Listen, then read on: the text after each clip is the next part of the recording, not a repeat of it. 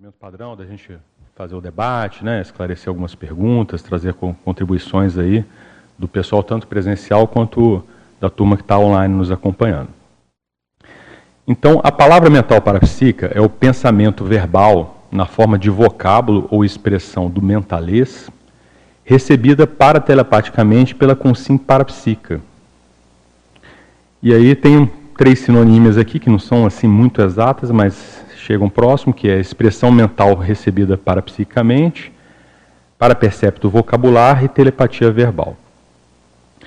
Aqui na parte da contextualização, eu procurei fazer um pouco, trazer um pouco é, as ideias assim de como que a mente funciona dentro do processo parapsíquico, né? Que isso é um, um tema que eu tenho pesquisado né, ultimamente, é assim, como que a, a, mente humana, né, que essa mente ela até está dentro do processo da somática, né, de algum modo, mas ela é meio que uma interface desse processo todo, é onde a gente tem a experiência consciente, né.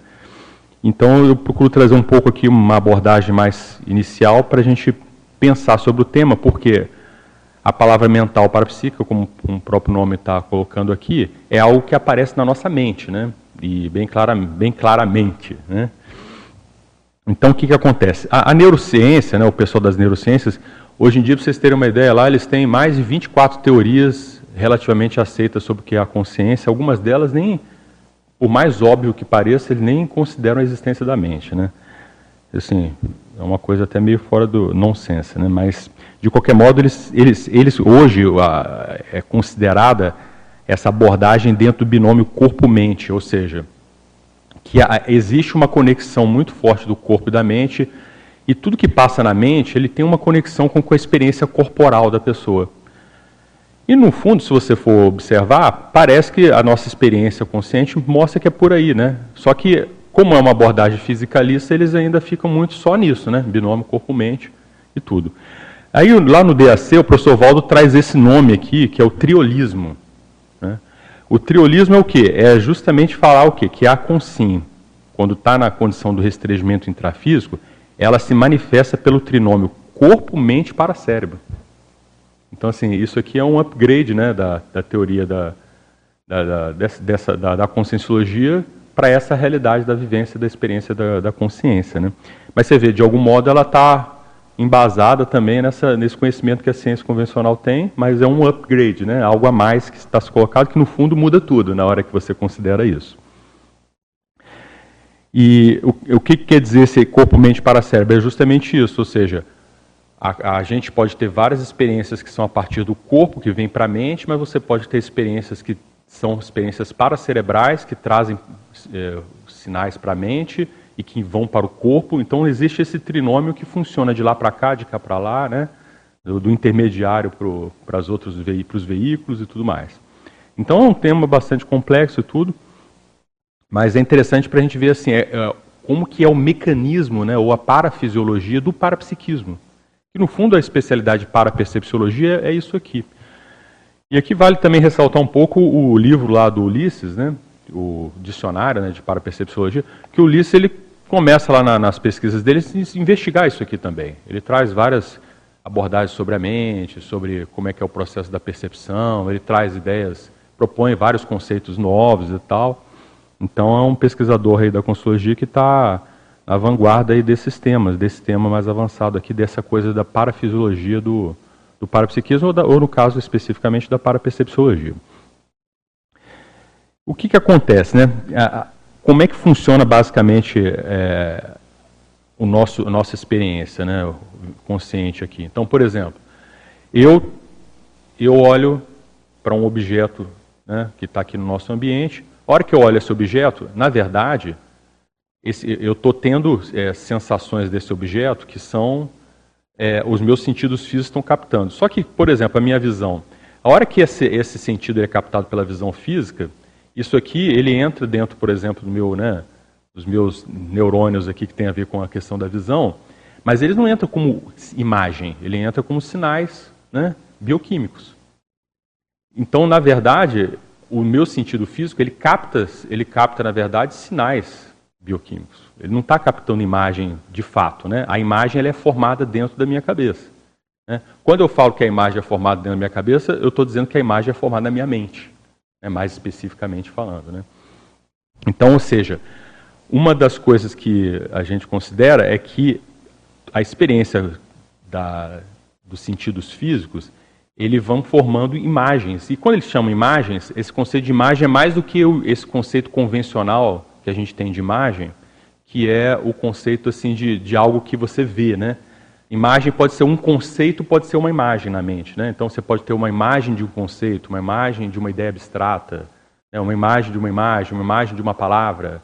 Então eles, dentro dessa, desse linguajar técnico, chama-se tudo isso de imagem. O Ulisses especificamente ele começa a dar alguns nomes para essas diferentes diferentes é, construtos que vão se formando na nossa mente ele traz algumas propostas para isso aí, diferentes do que já tem hoje registrado na ciência convencional. O professor Valdo, ele, é, ele, ele, traz lá no, no, na, na enciclopédia da Constologia o parapercepto, né? O parapercepto é justamente a hora que você forma uma imagem mental, só que a partir de uma parapercepção. Não a partir de uma percepção física, né? De você observar um objeto, aquilo formou uma, um percepto, né? Ou seja, uma imagem que tem um conteúdo que, de algum modo, agrega você no, no teu processo cerebral. No caso aqui, o professor Val traz o parapercepto, ou seja, esse mesmo processo ocorre também pelo processo paraperceptivo. Né? Então aí é que é interessante a gente ver a questão do triolismo, né, que, que entra o paracérebro no meio da história aí. Então esse mecanismo é, é tipo assim, que é, é um mecanismo que precisa ser estudado, mais comprovado por nós, experienciado, debatido, mas de modo bem basicão é isso aí. E outro tema que também acaba batendo aqui conosco é a questão também de, uma, de um conceito que o professor Val traz, que é o negócio do mentalês. Né? O mentalês é aquela linguagem da mente. Né? Por exemplo, você, tá, você está parado e começa a pensar, se você vê, muitas vezes você está pensando como se você estivesse falando mentalmente com você. Né? É como se você tivesse uma língua dentro da sua cabeça e você está falando. Né? A, esse, a esse tipo de experiência que todo mundo tem, o professor Valdo chama de mentalês. Eu não, não cheguei a confirmar para ver se outro pesquisador já tinha dado algum nome para isso aí. Mas, assim, é, vamos dizer assim, de modo geral, já se falou aqui. A ciência sabe que a gente tem essa experiência de ter a conversa mental, né? E é uma experiência comum a todos os seres humanos, de modo geral.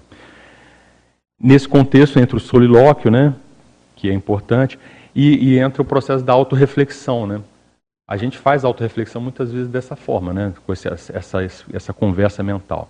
E aí que entra o processo do parapsíquico. Por exemplo, uma das técnicas mais avançadas que tem é de você fazer uma, um aprofundamento né, da, do teu pensamento, seja em algo que você quer reciclar, seja em algo, algo que você quer compreender melhor né, e tudo, é, é a autorreflexão. E aí tem a técnica da autorreflexão de cinco horas. Né? E o que, que a gente observa? Né? Quem já experimentou essa técnica, a gente teve até um círculo mental somático né, só sobre essa técnica, a gente percebe assim que a pessoa que ela entra nesse nível mais profundo de autorreflexão, é, não raro ela recebe inspirações dos amparadores. Né? Então, você vê, ela está num processo de autorreflexão, pensando com ela própria, mas como ela está num holopensene positivo, sadio, né, de autoinvestigação e tudo, e a, ela tem um nível de abertismo parapsíquico, os amparadores aproveitam esse momento para trazer inspirações, ideias. Então, às vezes, num momento como esse, você chega a conclusões né, super valiosas para o seu processo, né, para o seu entendimento, para a sua cognição. Né? Então, às vezes tem certas dificuldades que eu procuro superar e tal, que eu só consigo superar depois que eu fui lá e fiz uma técnica de auto-reflexão de cinco horas para pensar profundamente sobre aquilo e aí, de fato, dar o passo, deixar para trás certa condição. Enquanto não faz aquela reflexão mais profunda, você fica rodando, vai, volta, vai, volta, vai, volta. Né? Tem até uma coisa curiosa que eu lembrei aqui enquanto falava, que o professor Valdo comentava que extrafisicamente, na condição de consciência, ele fazia uns isolamentos, né, de sair do contato da extrafísico e ficar isolado em algum lugar só para fazer autorreflexão sozinho. E parece que isso foi uma das coisas que ajudou ele no processo da holomemória e tudo mais. Então, assim, a hora, a hora que você recebe, né, dentro de uma autorreflexão, por exemplo, né, ou dentro de um fenômeno, né, a hora que você recebe essa, essa palavra mental, né, ela muitas vezes, é, é, você pode chamar ela de palavra mental parapsíquica, mas o que, que acontece? O problema disso aqui é que às vezes são vários fenômenos diferentes que estão acontecendo, né? Então, por exemplo, assim, ó, eu posso receber uma, uma palavra pela, pela clara audiência.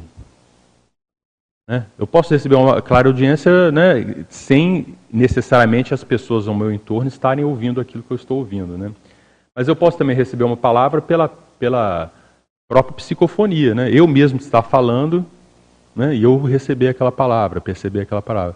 Tem até o processo também do monólogo psicofônico, né? que eu tá, posso estar isolado, um amparador assume lá o meu corpo, me, eu, eu me projeto e ele usa o meu, meu, meu né, laringochakra né, para poder falar aquela palavra. E tem esse fenômeno que é o que eu estou chamando de palavra mental parapsíquica, que já é, seria uma outra coisa diferente, que é assim. Vejam se vocês já tiveram alguma coisa dessa experiência. Não é uma experiência mais comum, né? Mas é bem provável que vocês tenham tido. Mas o que eu estou tentando estudar é porque às vezes a gente não para para pensar muito assim o que, que de fato aconteceu, né?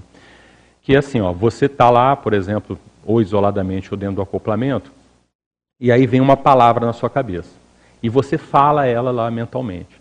Só que por exemplo, que nem aqui, ó, vou pensar em casa. Eu penso assim, ó, casa. Estou pensando, sem falar nada, estou pensando nessa palavra agora. Só que às vezes vem uma palavra da mesma maneira, dessa mesma experiência de eu pensar em casa, às vezes essa palavra vem e eu, não fui eu que puxei. Foi uma consciência que puxou. Veio do nada. Aí a gente usa às vezes é, para descrever isso, ah, veio uma palavra na minha cabeça, veio um pensamento na minha cabeça, né? Mas muitas vezes esse pensamento você tem que ver assim, mas como ele veio? Foi você que puxou? Foi uma consciência que, que colocou? Né? E aí eu estava conversando com, o Gabriel né, para tentar entender mais isso e tal. E aí a gente chegou à conclusão lá, Gabriel Maluf, a gente chegou à conclusão, ó, na verdade, como é que a gente entende que é esse fenômeno?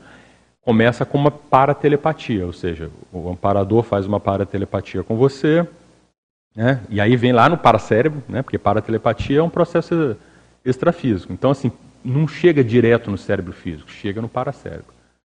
Aí vem no paracérebro. O paracérebro, por causa desse trinômio que o Valdo trouxe, ele tem a conexão com a mente.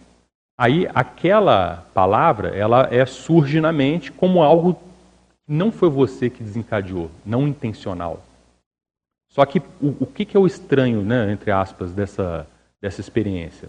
O estranho é que é como se você falasse na sua mente.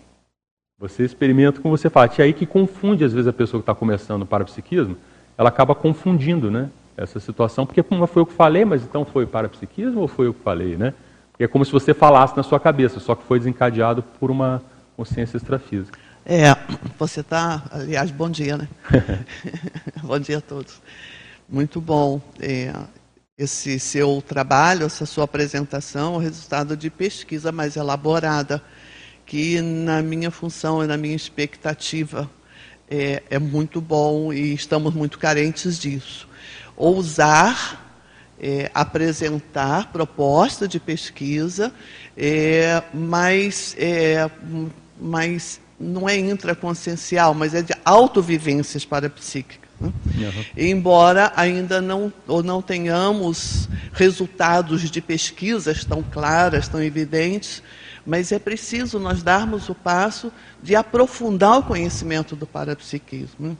E eu queria aproveitar essa fala que você trouxe agora, que uh, os níveis de desenvolvimento da percepção do ser humano ou da consciência em si. Né? Então, no nível da manifestação das consciências do ser humano, tem vários níveis de autopercepção, de percepção, isso a psicologia até que tem já alguma pesquisa uhum. apresentada. Então, esses níveis trazem essa dificuldade que você acabou de falar. Mas eu escutei essa palavra, mas mas nem sei o que essa palavra quer dizer. É, né? E às vezes, mas que palavra estranha, será o que isso? E às vezes não, são palavras conhecidas já da consinha, né? que nós conhecemos, e a gente fala, mas por que essa palavra? É. Então, na minha observação, do que eu pude parar para estudar um pouquinho, depende da, do nível de para-percepção desta consciência, dessa pessoa, dessa, desse ser humano. Né? Se a pessoa tem uma percepção mais de maior acuidade no dia a dia.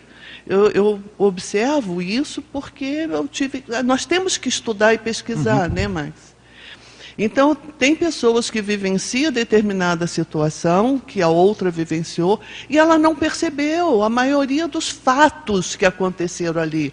Reações das pessoas, manifestação de emoções de algumas pessoas envolvidas. No entanto, outras perceberam todos esses detalhes que realmente são fatos. Bom, na hora que está manifestando a intraconsciencialidade dessas pessoas, a mesma coisa.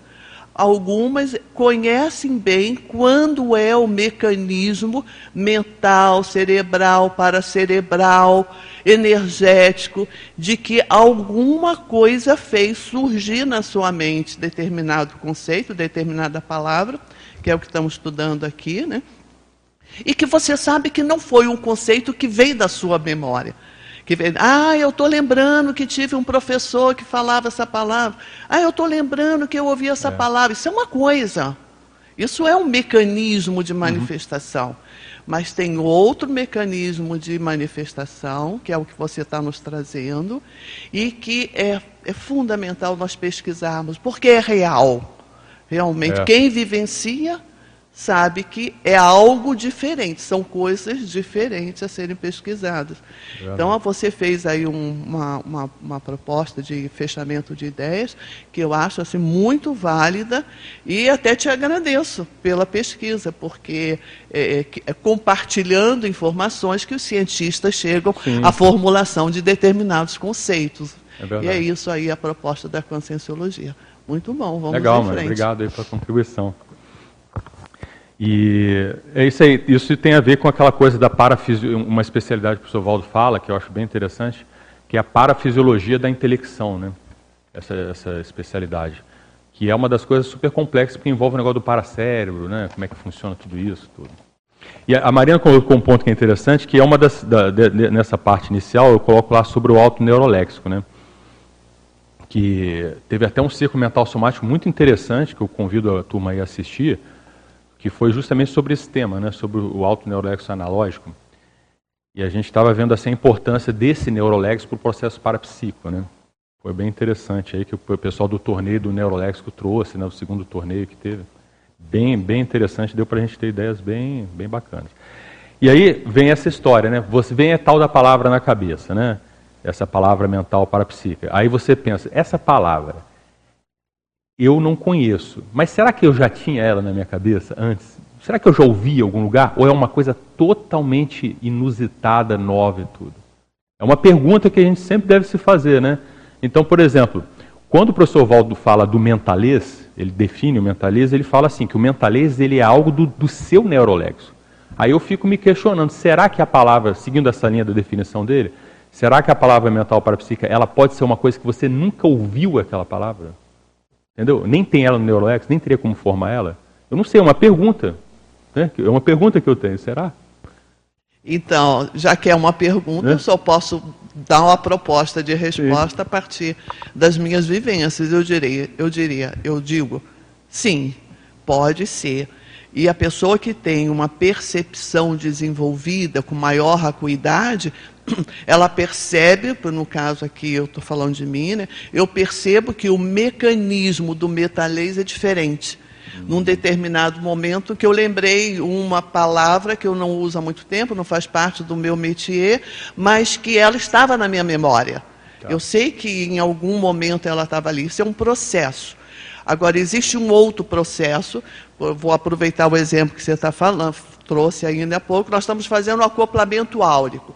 Então, existem duas pessoas, onde elas estão relaxadas o suficiente, mas com mental soma super com a acuidade do mental soma, super atento, numa condição de é, perceber detalhes, informações daquele acoplamento, daquele universo de duas consciências, ou seja, uhum. duas consciências expandidas e em descoincidência. De repente surge uma determinada palavra dentro de um contexto daquele momento.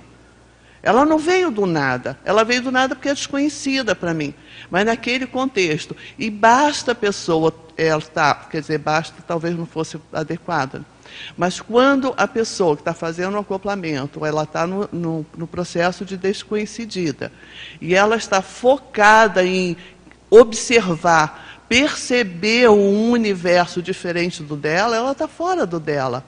Não, ela, prioritariamente, ela, ela não está com o arcabouço mental somático dela. Ela está buscando, ela está é, disponível para um arcabouço mental somático que possa colaborar naquele momento.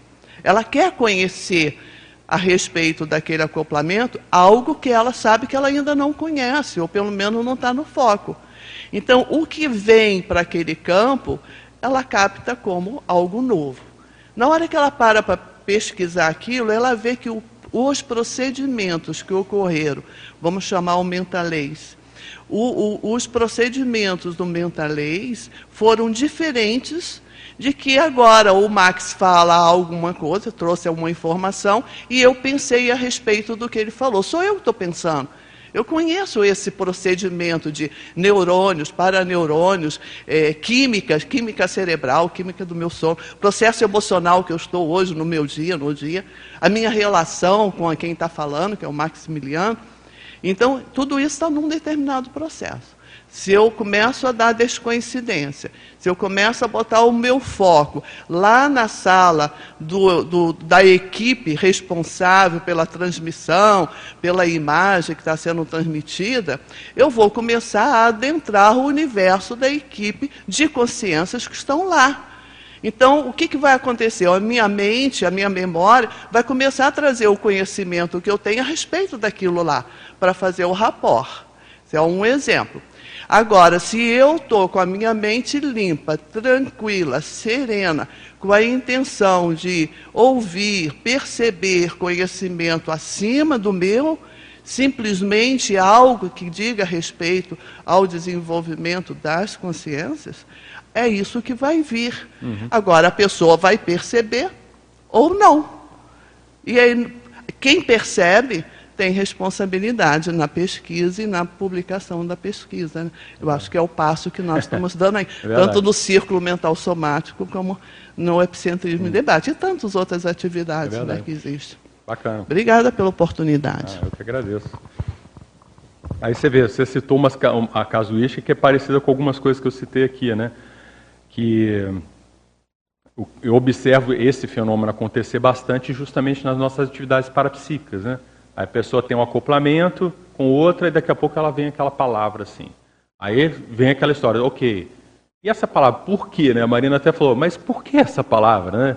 Aí a primeira coisa que você pensa é assim, ó, eu estou nesse contexto, né?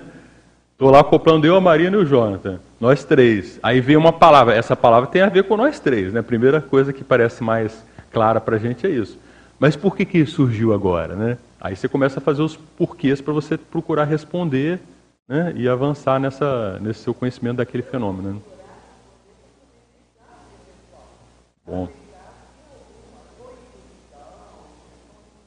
É, a Mariana complementou aqui também procurar deixar vir a resposta, né? É interessante isso.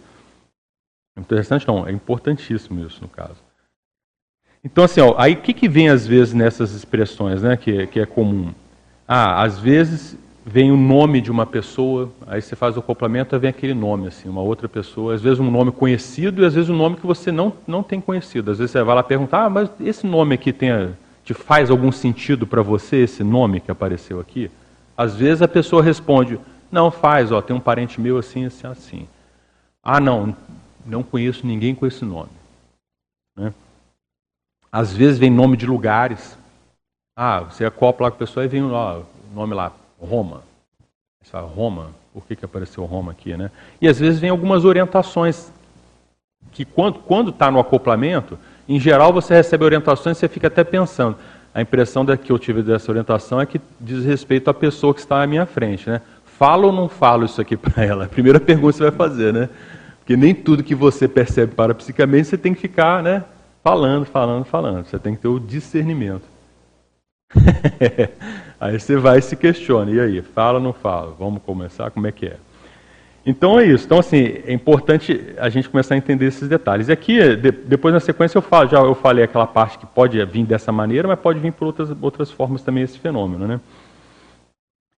E, e aí, o, o, ponto também curioso é isso que a Marina falou. Uma das coisas que ajuda né, você a, a compreender mais essa, esse tipo de experiência é você ficar atento aos parafenômenos adjuntos que ocorrem. Ou seja, você tem aquela experiência e você vê assim, não, não foi só a palavra, teve também uma energia que você percebeu, né? Na sequência você veio uma outra informação e por aí vai. Aí aqui eu trago um exemplo que procura esclarecer um pouco isso, né? Que eu, lá na dinâmica lá da, da parambulatoriologia, eu trouxe dois fenômenos similares que aconteceram em dias diferentes para a gente poder estudar.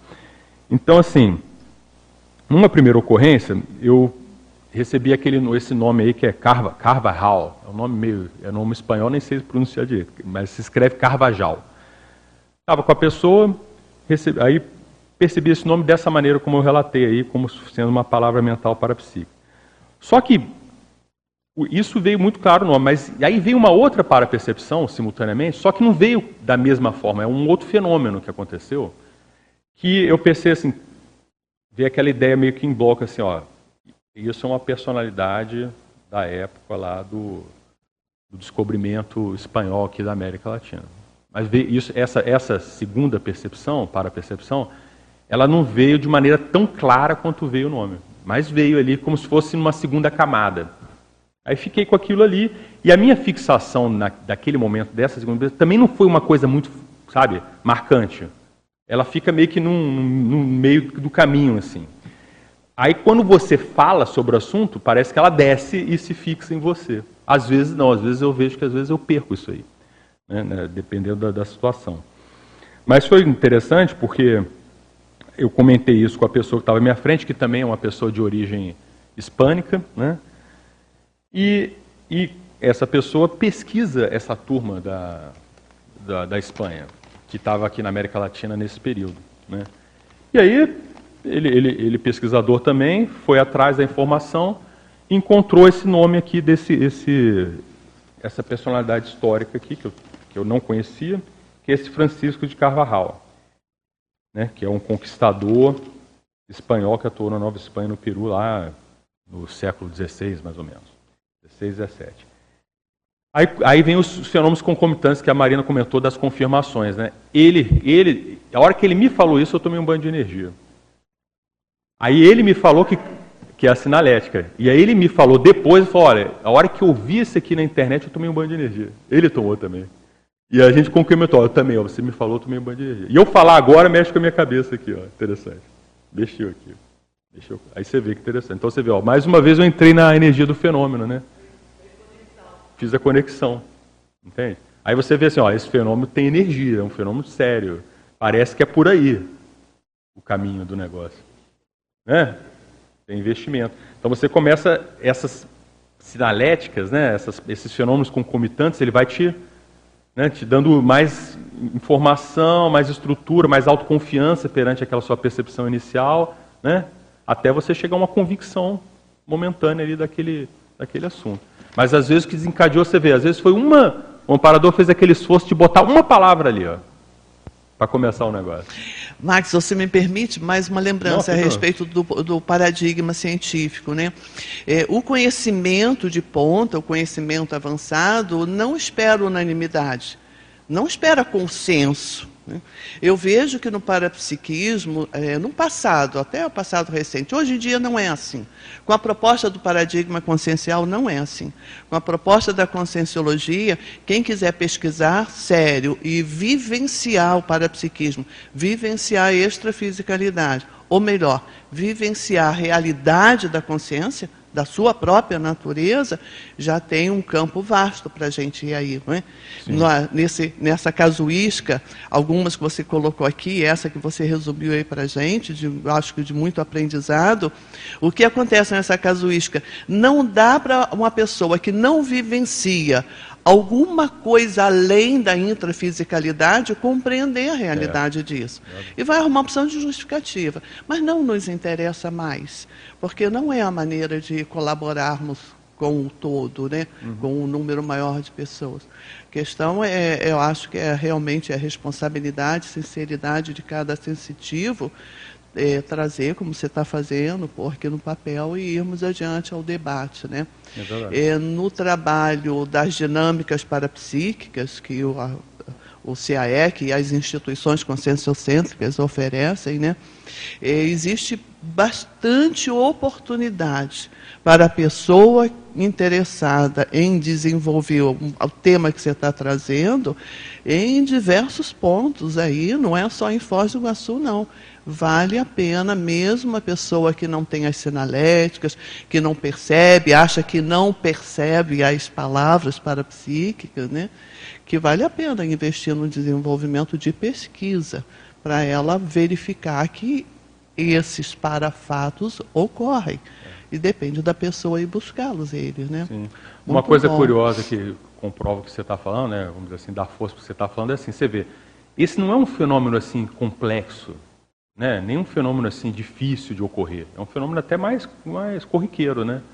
Mas você vê, se você começa a pesquisar, você começa a encontrar várias informações diferentes, dúvidas que surgem, né? Você começa a entender isso de uma maneira que às vezes você, numa primeira abordagem, você, ah, apareceu tal coisa, deixa para lá. Perfeito. Né? Então você vê, essa coisa da gente ser, da gente na consultoria sermos pesquisadores, né?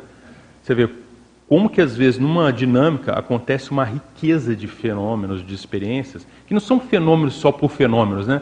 São fenômenos que têm conteúdo por trás. Né? Não é só porque, ah, ah, vi um nome, né? Mas é legal, é interessante, é, mas aquilo tem um conteúdo por trás, né?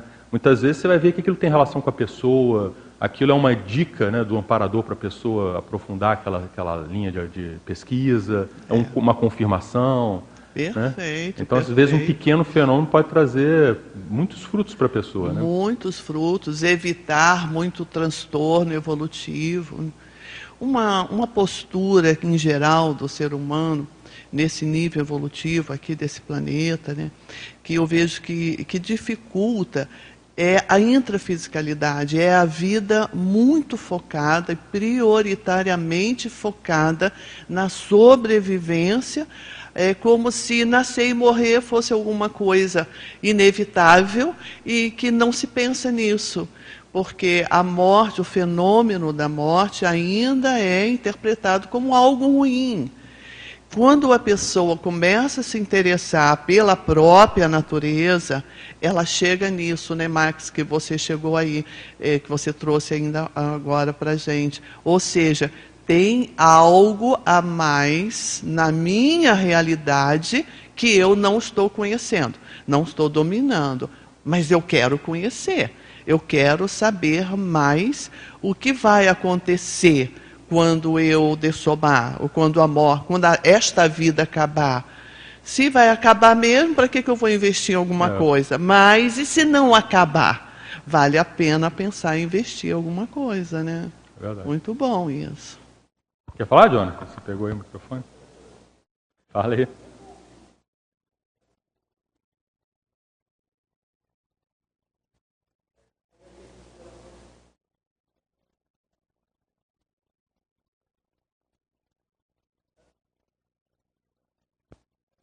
Alô, alô, agora sim.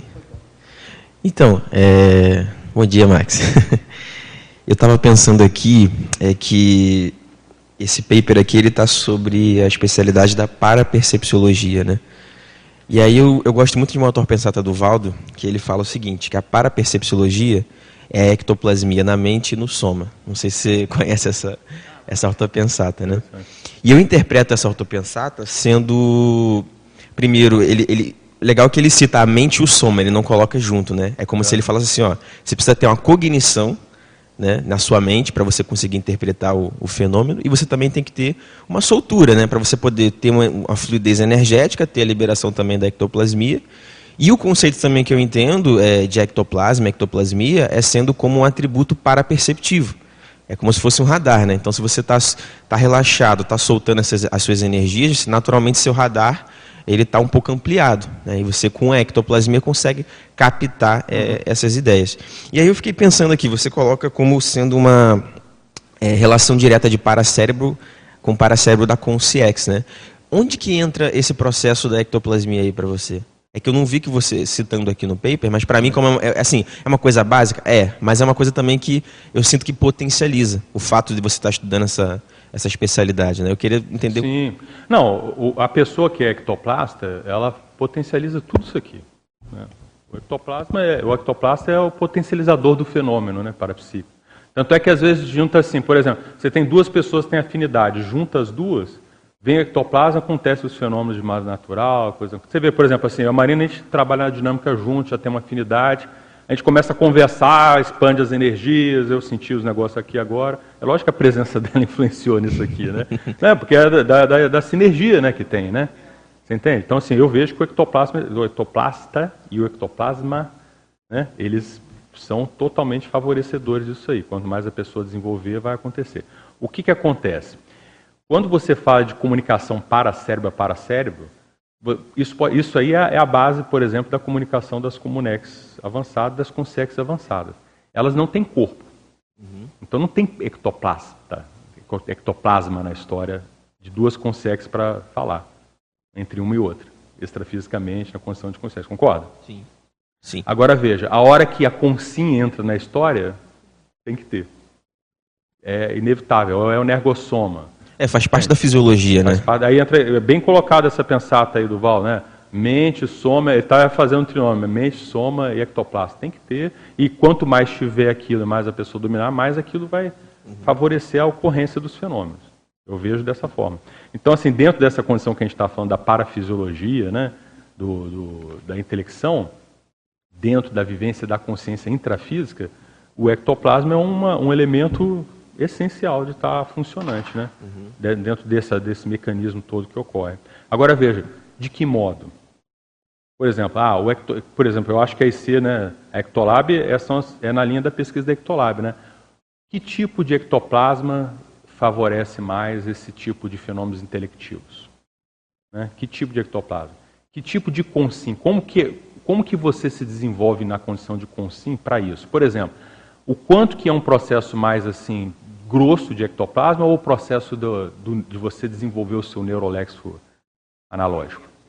Uhum. São energias diferentes. É, eu acho que são Entendeu? coisas que estão é, interligadas, né? O fato de você ter um, a cognição sobre esse processo e também ter essa soltura e, e conseguir fazer essa, essa interface do extrafísico e intrafísico, é, sem o neurolexo não, não adianta. Né? Não, mas o que eu estou falando é assim, ó, na minha hipótese, você quer desenvolver neuroectoplasmia, como é que você desenvolve neuroectoplasmia? Desenvolvendo seu neurolexo.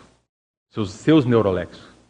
Neurolexo sinonímico, antonímico, analógico, poliglótico, é, polissêmico, verponológico. Desenvolve isso, você vai ter mais neuroectoplasmia. Na minha hipótese é essa. É, o que eu vejo assim na prática lá, por exemplo, que eu, a dinâmica de, hoje tem a dinâmica da paracirurgia, né? É, por exemplo, numa assistência lá com a pessoa que está lá no centro, eu percebo o processo da neuroectoplasmia, o foco, a doação, né? E normalmente tem é, relação com o processo cognitivo de reciclagem. Então, às vezes, eu tenho uma reciclagem, uma cognição é, que possa auxiliar aquela pessoa, e aí muitas vezes eu também percebo associado à paracirurgia lopensênica, o processo da descablagem. Então, eu entendo, é, o que eu tenho de experiência é esse processo assim da, da reciclagem, dessa então, cognição. A reciclagem é que você ganhou uma cognição nova, neosinapses, né? Você obteve o neosinapse que, no fundo, acaba sendo o neurolex. Neurolex. Agora, veja, o que a gente está colocando é isso. Ó, como é que você desenvolve isso? Porque não é só um processo de reciclagem. Né? A reciclagem é importante, mas é um processo de cabedal cognitivo também.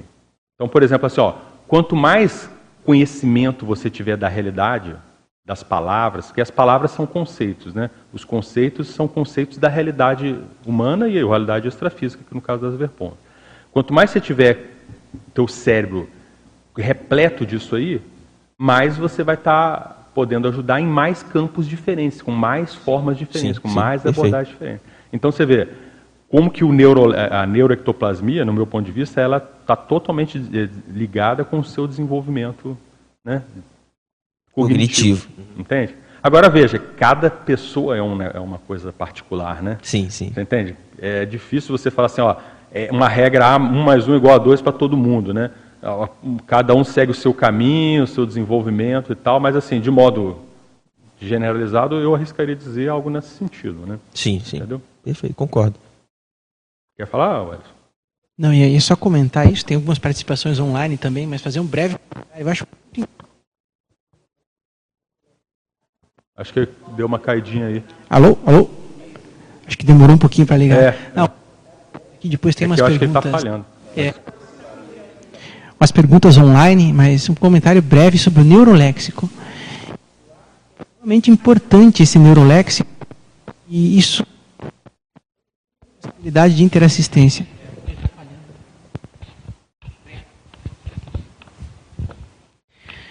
Isso que você fala é uma realidade, assim, né? Quanto mais a gente lê, eu, eu, eu parto da minha experiência, assim, conforme eu fui enriquecendo a leitura, o vocabulário, esse neuroléxico ampliando, tive muito mais facilidade também de, de, de receber a captação de ideias, de consex, de amparador, na TENEPS, ampliou muito isso. E às vezes eu acho interessante que vem uma palavra, mesmo assim, totalmente desconhecida, que não faz parte do neuroléxico pessoal. E eu entendo isso, pelo menos comigo aconteceu em uma ou duas ocasiões, como uma, uma pista, uma possibilidade, uma ideia, uma sugestão que os amparadores dão. Por exemplo, veio uma vez uma letra de música em inglês, muito, sou muito ruim em inglês assim, fui procurar uma música que não fazia parte no repertório de músicas que eu escutava assim, mas ela veio com toda a clareza assim, a letra inteira na cabeça. E aquilo ficava repetindo, né, duas vezes. Achei estranho aquilo, né, porque sessão de TENEPS em música é uma coisa muito diferente assim. Né? Eu fui pegar a música, traduzir a música depois do inglês para português e eu vi que tinha alguma coisa muito interessante relacionada a algumas assistências que estavam sendo feitas, né? Então, bem interessante. Acho que além da palavra, as ideias, que uma palavra às vezes desconhecida, uma letra de música, pode também suscitar do ponto de vista da interassistência e até mesmo da autopesquisa. O que, que tem a ver com você? Né? Você ouve uma letra de música. Aquela música, ela mexe com áreas que estão relacionadas às emoções do seu, do seu cérebro. Aquelas emoções estão relacionadas, são dentro de um pensene. Aquele pensene faz rapport, tem afinidade, às vezes, com o processo da, da consciência que você vai assistir. Então, às vezes, aparece num processo de escagem isso aí. Negócio de música, já vi pessoas relatarem, né? Um exemplo, né? Interessante. O que mais você quer complementar aí? As perguntas? Não, seria isso e trazer algumas perguntas aqui de, dos participantes. Uhum. Avisar que quem está assistindo aí, participando em casa, temos várias participações agora. Fiquem à vontade para enviar suas perguntas, participem. Tem duas formas de fazer, que é pelo chat do YouTube, mas também pelo site do Tertuliário, no menu Perguntar, Perguntas para o Epicentrismo em Debate. Importante também que quem quiser participar se identifique e que a pergunta seja relacionada aos temas em debate aqui. Max, a primeira pergunta aqui então é da Fátima Guimarães. Ela pergunta para você relacionada ao item imagens na primeira página aqui. Uhum o trecho Realidades recriadas como representações concretas e abstratas na tela mental. Ela diz que não compreende o termo concretas nesse contexto. Você pode explicar mais? Ah, entendi, porque está na mente, né? Não, por exemplo, assim, ó, você viu um cavalo, né? É uma realidade concreta que você recriou na mente, né? Agora, por exemplo, assim, ah, eu estou fazendo um cálculo matemático, né? Ou de repente um, um conceito mais, né? O infinito, por exemplo. Como é que você o conceito de infinito, aí você traz na mente também uma coisa mais abstrata. Então é mais ou menos isso aqui que a gente quis dizer, né? Para a pessoa entender. Quer falar? Não, eu, eu queria te fazer uma pergunta aqui é referente assim quando a gente percebe né, essa palavra mental né? Tem alguma técnica para a gente ampliar tipo, a certeza? Eu sei que é o tempo, assim, a experiência vai trazer essa confiança. Né? Eu, eu mesmo busco sempre confirmar minha parapercepção, perguntar, não induzir a pessoa naquilo que eu estou percebendo, né? mas você já tem alguma técnica que você consegue identificar, seja o padrão energético, até uma sinalética, é, quando é uma inserção é, de palavra mental, como é que você diferencia isso? Sim, eu vejo que para você ter essa, essa convicção maior, é aquela coisa de você conhecer o seu, o seu processo intraconsciencial. Né? Você vai pesquisando, vai conhecendo. E, por exemplo, nesse caso aqui, desse, desse tipo de palavra, é aquela coisa assim, ó, como você tem a meta, tem a meta pensanidade, você está pensando naquilo que você está pensando, né? Você está acompanhando seu, sua pensanidade. Né? Você está desencadeando e está acompanhando. E de repente você vê que vem uma palavra na sua mente que não foi você que desencadeou ela. Ela veio do nada. Ela veio assim, ela veio do, de algo do nada, está até errado falar, né? Ela veio de uma outra fonte. Entende? É, é, o que eu vejo para você avaliar é assim, ó, a intencionalidade de desencadear aquela palavra foi sua? Entendeu? A intenção está na base da intraconscienciologia, né? A minha intenção. Ó, por exemplo, eu estou pensando em uma palavra aqui. Eu, eu tenho essa intenção. Então a minha intenção desencadeia aquele pensamento, aquela palavra. Entende? No caso dessas palavras recebidas, você vê que não é a sua intenção. Agora veja, para isso eu tenho, eu tenho que conhecer a minha intenção. Como é que ah, funciona a minha tem intenção? Tem que estar lúcido ao, ao que você está fazendo. É, lúcido para a minha intenção.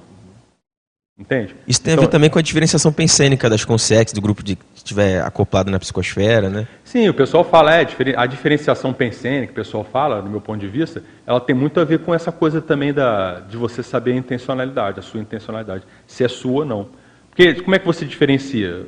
Pela intenção, por exemplo, eu diferencio pela intenção. Se é uma coisa que veio, eu, que nem a Marina colocou, eu tenho uma forma de funcionar dentro do meu mentalês, dentro das minhas elucubrações mentais, né? dentro da minha cabeça eu funciono de uma maneira. Aí vem um negócio que não é da minha maneira, ou tem uma certa diferença da maneira como eu funciono regularmente. Aí você vê, ó, tem uma, intenção, tem uma segunda intenção aqui. Que não é uma minha segunda intenção, né? tem uma outra intenção, tem uma intenção exterior, uma intenção externa mexendo aqui comigo. O pessoal da psiquiatria vai dizer que a gente, né, que isso aí é doideira, né? Porque a pessoa está com uma cabeça. Então, assim, nem dá para discutir com essa turma sobre isso. Porque você começa a ver assim, ó, a tua mente, por isso que é interessante a gente entender a mente. A sua mente é como se fosse um. É, é, o Valdo usa essa expressão de software. É como se fosse um software. E você vai lá, você está usando aquele software, você dá os comandos no software. Só que às vezes, se você for um parapsíquico, o amparador pode dar um comando no seu software. Análise, dentro da nossa analogia aqui da TI, né? O amparador foi deu o comando, ó, desencadeia a palavra tal. O amparador deu, não foi você. Entendeu? Aí, só que esse, esse autoestudo, de autoobservação, da metapensenidade, quanto mais você vai aprofundando naquilo, mais aquilo vai ficando claro para você, porque você se conhece.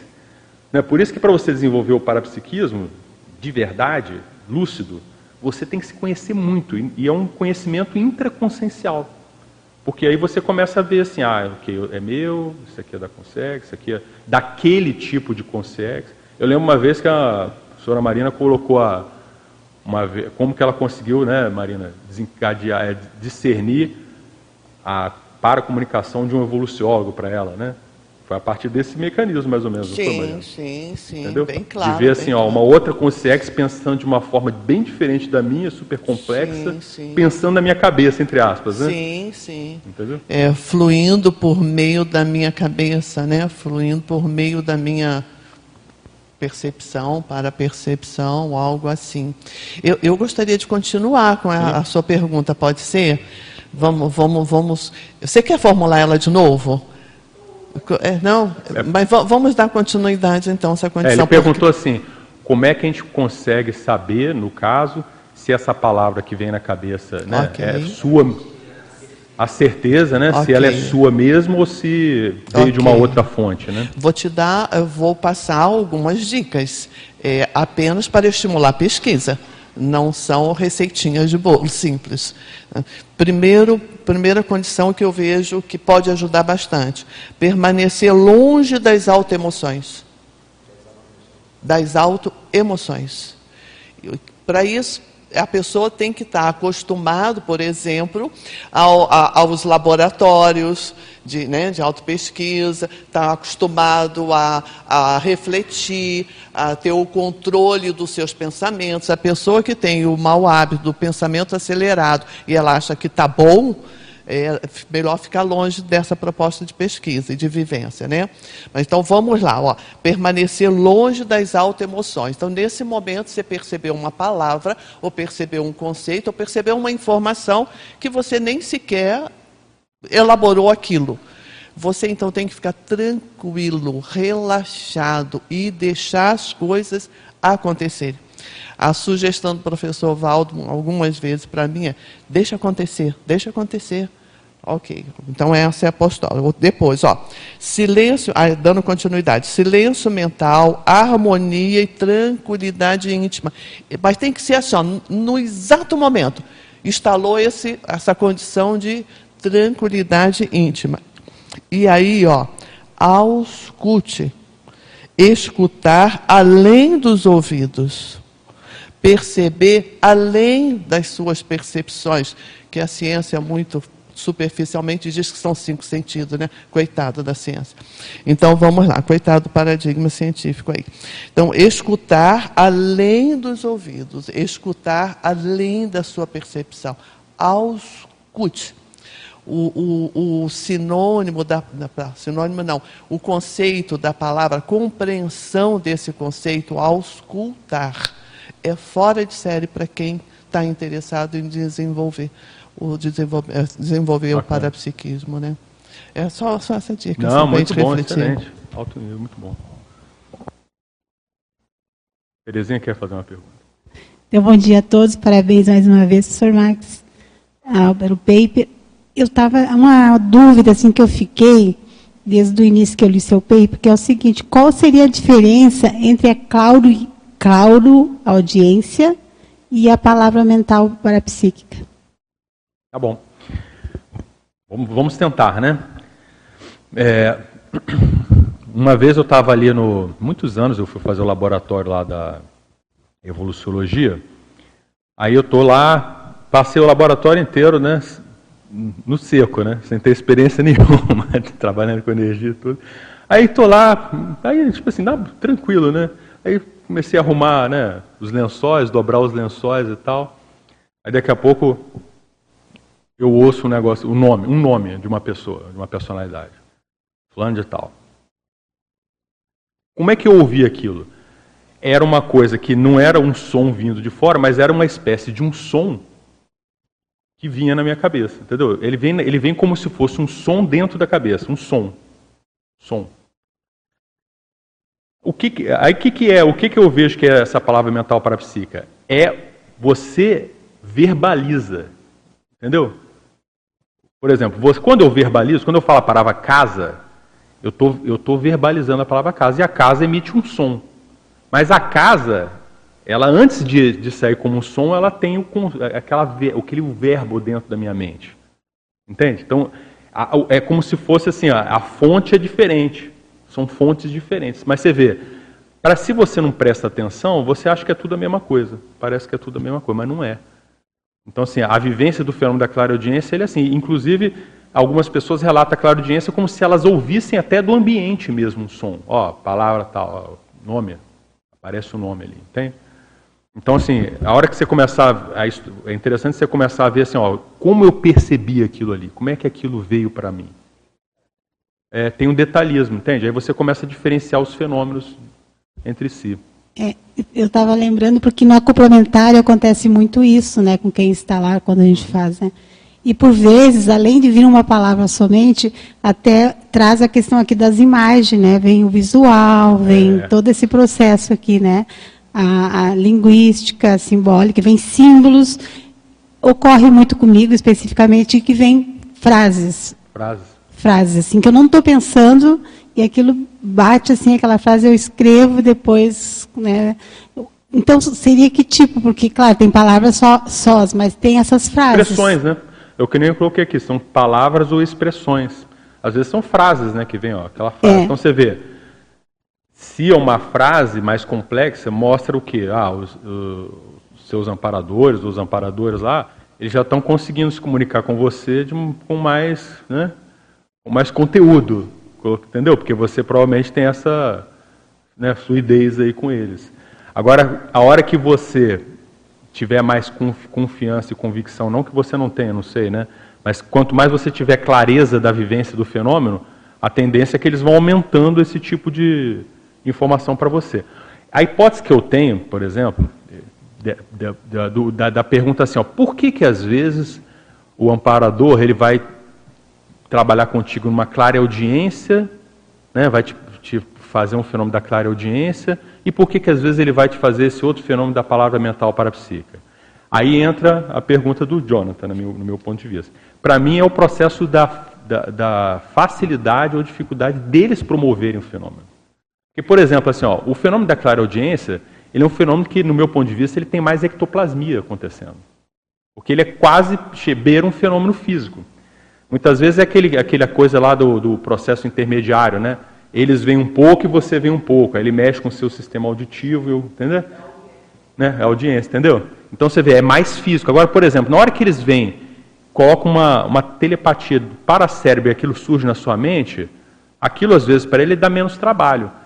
Entendeu? Agora, por outro lado, será que é, é, para ele falar um conteúdo muito longo sobre isso, né? muitas informações dessa maneira, talvez já não seja tão fácil por causa da nossa interferência. A gente vai lá e interfere na, na, na, na comunicação. Aí você não dá espaço para, às vezes, falar muita coisa. Então, o que, que eles fazem? Ah, deixa eu jogar uma palavra ali, a partir daquela palavra a gente vai complementando as ideias. E aí, aí por isso que vem também o nível de desenvolvimento do parapsíquico. Né?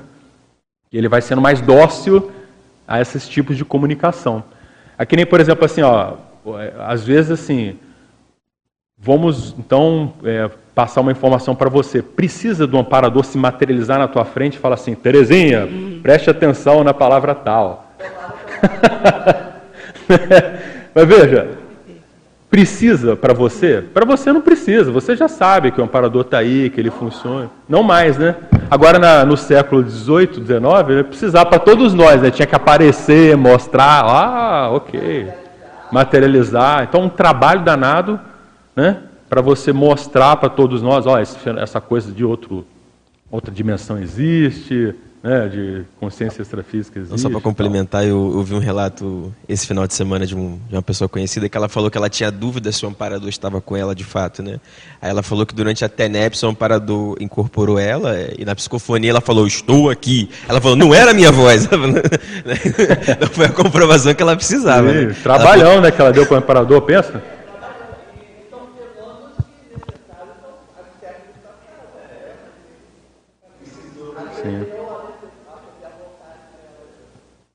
Interessante. Tem uma pergunta do Dória, eu acho que é, que vai, é bem, bem ao encontro que você estava falando, que a Terezinha perguntou também. Eu acho que ela amplia a possibilidade aqui, né? É tipo, pergunta dois em um. É shampoo e condicionador ao mesmo tempo. Ele dá um bom dia de Curitiba, agradece pela expansão do paper a esse debate e diz que o debate vai contribuir para a ampliação dos estudos sobre a parapercepciologia. E aí ele pergunta: no item Parafisiologia, página 1 e 2. Como podemos ter a noção de que a palavra mental parapsíquica que recebemos é nossa mesma, vindo da nossa holomemória de retrovidas e que não está no nosso autoneuroléxico atual, ou veio da conexão com o amparador, vinda do paracérebro dele, através do xenopensene? Uhum. Tem outra pergunta aqui. Sim, vou, vamos ver essa. Inclusive a gente debateu sobre essa pergunta, né? A gente entende assim, ó. Por exemplo, vem um nome para você. Aquele nome, ele, todo, todo nome, né, um conceito, ele é, não é só um nome, né? Por exemplo, quer ver? A hora que eu falo é, casa, o que, que vem junto? Que nem a Terezinha falou. Às vezes vem imagem da sua casa para você. Eu falei casa, na hora você pensou na sua casa. Então você vê, é, a palavra casa ela é mais do que simplesmente um vocábulo. Ela pode ser mais do que simplesmente um vocábulo. Então, por exemplo, o, o, a palavra casa, para você, ela pode vir uma imagem da casa, ela pode vir um aconchego da casa, né? ela pode vir a vontade de ter uma casa, pode ser uma série de coisas que vem para você né? naquele fenômeno. Então, assim, a primeira coisa que é interessante a gente perceber é isso, né?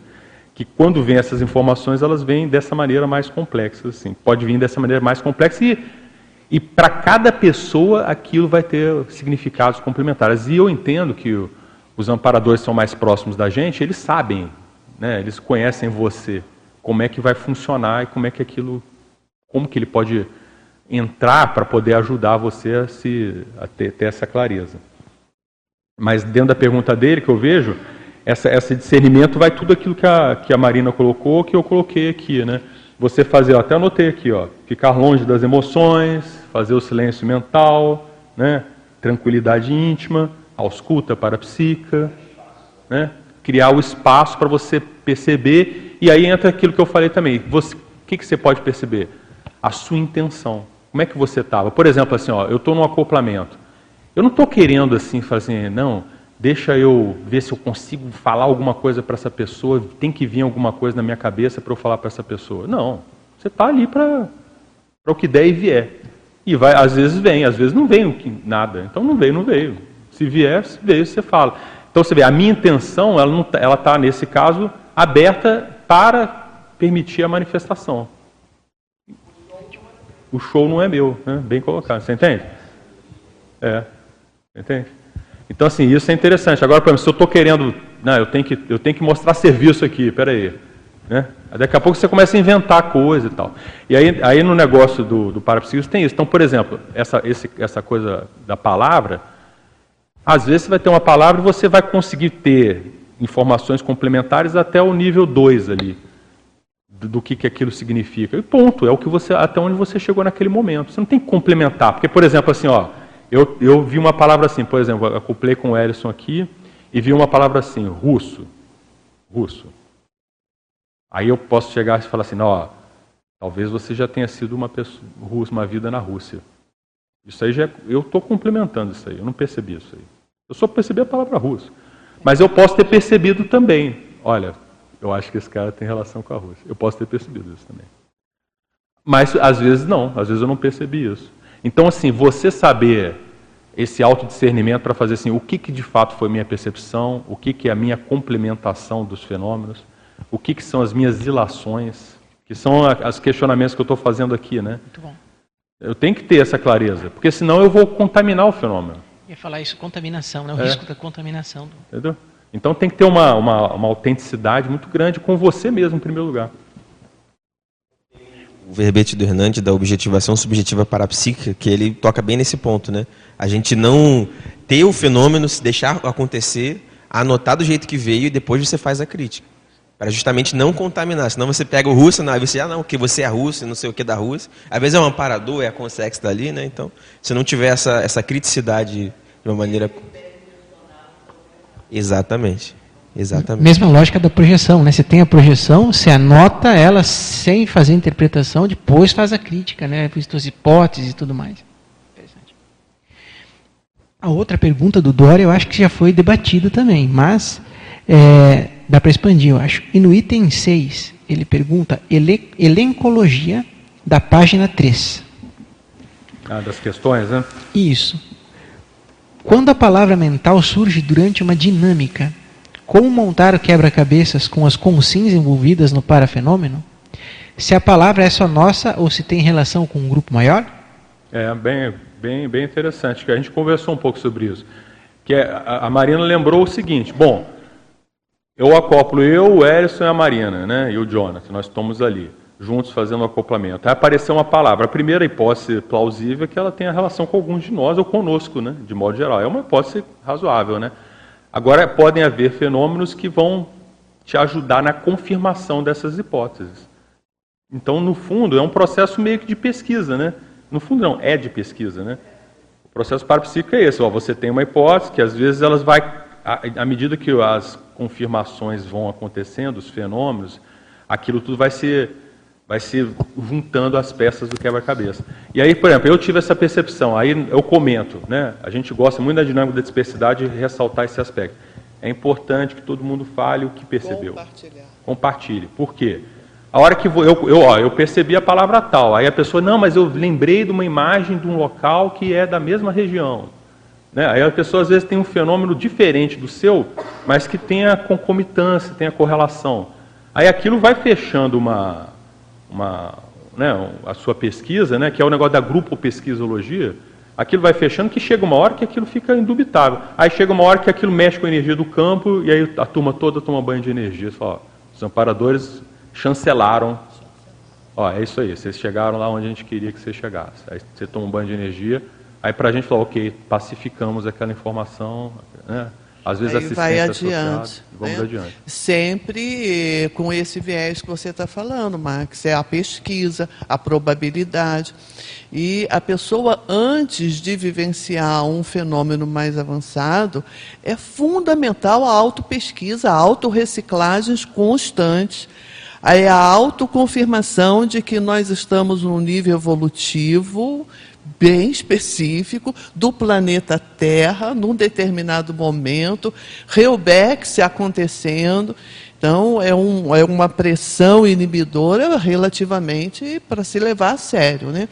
Então, teve uma percepção parapsíquica para, anote, pesquisa, reflita sem o seu egão. É essa é esse detalhe que eu queria aproveitar né? para falar. Sem o seu egão, não queira que aconteça ou que tenha acontecido o que você gostaria que fosse. Por isso que é o processo que nós colocamos zero de emoção. Quanto mais a pessoa se permitir vivenciar o extrafísico com os amparadores, mais rápido, na minha opinião, ela vai é, aprender ou dominar esse mecanismo do não ego. Então você registra o evento, o fenômeno nu e crua como ele aconteceu. E dê espaço mental, dê espaço intraconsciencial, dê espaço eh, extrafísico na hora que você conseguir sair do corpo, para que você tenha acesso à informação tal como ela é, não como o seu ego gostaria que fosse. Eh, posso falar um pouquinho? Na hora que o professor Max estava falando agora a respeito dos exemplos, me ajudou a lembrar um episódio que ocorreu dentro dessa dinâmica que eu e o professor Max atuamos, a dinâmica da despeticidade, e que ainda hoje tem oito, seis, sete meses após a vivência, e eu ainda estou compreendendo detalhes, informações extrafísicas importantíssimas para o meu comportamento aqui no intrafísico num determinado momento, eu vivenciei de olhos fechados, eu vivenciei uma expansão do meu energossoma, uma expansão da minha para-percepção. Quando isso acontece, eu ausculto a minha capacidade de auscultar, todo dia eu procuro desenvolver um pouco mais, que eu vejo que é muito útil para mim e para a minha evolução e para o trabalho que está ligado à evolução de outras pessoas. Então, o que acontece? Quando eu percebi que, apesar daquele momento ter várias atividades acontecendo dentro da dinâmica entre Consins e Consciex, naquele momento eu registrei que algo eh, que não é cotidiano estava ocorrendo comigo. Então eu fiz isso que eu coloquei para vocês. É, eu aumentei a minha capacidade de auscultar, observar e para perceber. E fiz o silêncio absoluto. Nenhum pensamento, nenhuma conclusão, nenhum querer eu manifestei. Então, é uma condição que antigamente se dizia muito: passividade máxima. Com isso, eu percebi a presença de dois amparadores, que um deles me ajudou a registrar que eles estavam em dimensões diferentes. Isso é muito útil para mim no momento possível, vou trazer para debater com todos aqui. Então, eu percebi que um, dessomado, com CIEX, um amparador ele estava mais denso, mais próximo a essa dimensão e o outro bem mais, mais afastado, numa dimensão mais etéreo, mais fugaz. Mas percebi os dois. E eles tinham uma mensagem, eles estavam fazendo uma assistência. Eles estavam hoje já tenho essa informação, essa compreensão. Naquele momento, eles estavam aproveitando todos os sensitivos que estavam ali, estavam aproveitando toda a energia de ectoplasmia disponível e eles estavam fazendo um trabalho de assistência em outro local aqui intrafísico, a uma consim. Bom, acabou aquele processo, eu vivenciei o fato dos participantes não, não vivenciaram o fenômeno da maneira como eu vivenciei, pelo menos não comentaram. Mas o fato dos participantes compartilharem informações, do, por exemplo, nós vimos soldados, e, mas esses soldados não estavam em guerra, eles estavam em confraternização. Então, algumas pessoas fizeram esse comentário espontaneamente. Na hora que fizeram esse comentário, me ajudaram a confirmar e a compreender que a pessoa assistida era realmente aquela que a minha clara evidência tinha percebido. Porque essa pessoa, ela esteve na Segunda Guerra Mundial, no início, lá nos, na, na Itália, né?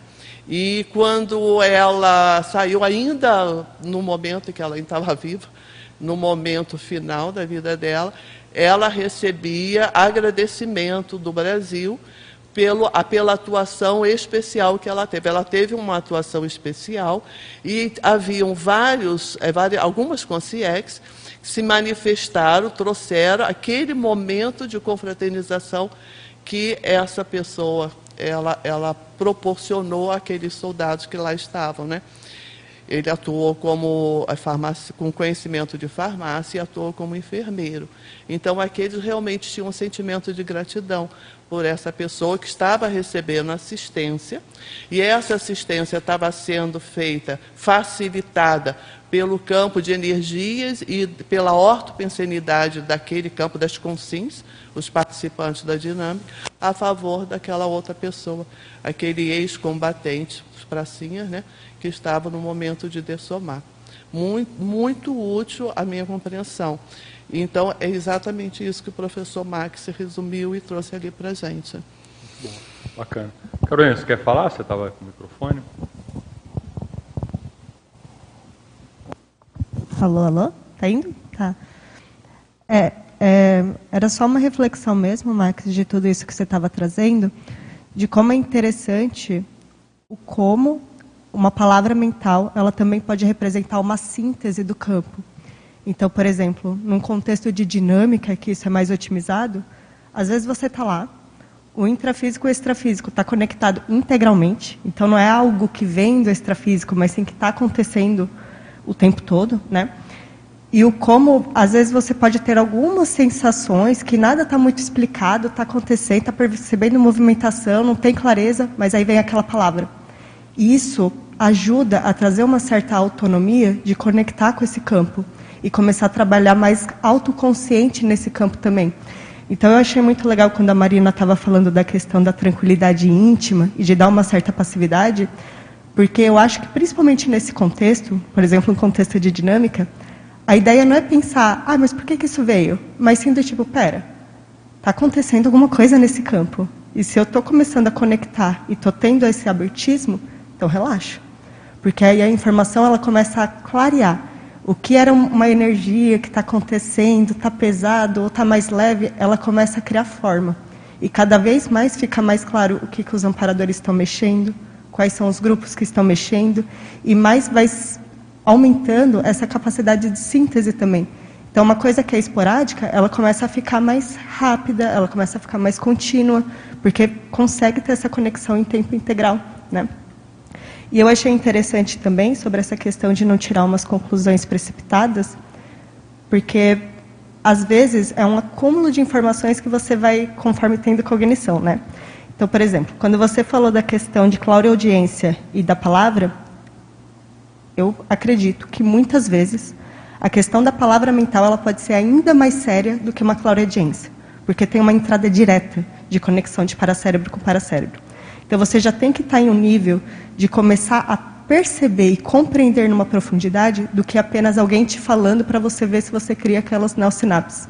Então, de alguma forma, você já tem uma capacidade de conectar com aquilo e de conseguir realmente expandir aquilo, né?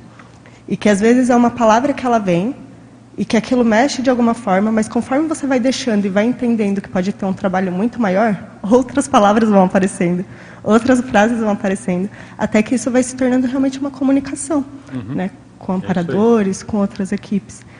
Então, muito bom, é bem isso. colocado. Você me fez lembrar um pouco a, a frase enfática aqui, ó. Vou até ler aqui. Ó. A palavra mental parapsíquica pode ser valiosa pista pesquisística do amparador extrafísico, sinalizando para a consciência atenta assunto relevante a ser incluso no rol das auto e hetero pesquisas pessoais. Então, assim, é muito inteligente, né? É, é engraçado que, lembrando aqui do professor Valdo, né? De vez um, um belo dia lá ele chegou para mim e falou assim: Ah, Max, dê esse livro aqui. Aí o livro, o livro tinha lá é, um, é, tipo assim uma mini biografia de umas 16 personalidades assim, né? Aí eu, cara, eu tô com o livro até hoje, né? De vez em quando eu vou lá e falo, mas por que, que ele me deu esse livro? Eu tenho, eu, hoje eu tenho mais hipóteses que eu tinha quando ele me deu o livro, mas eu não fechei questão ainda, né? Mas você vê, é o um negócio do amparador, fala, ó, tá vendo esse aqui, ó?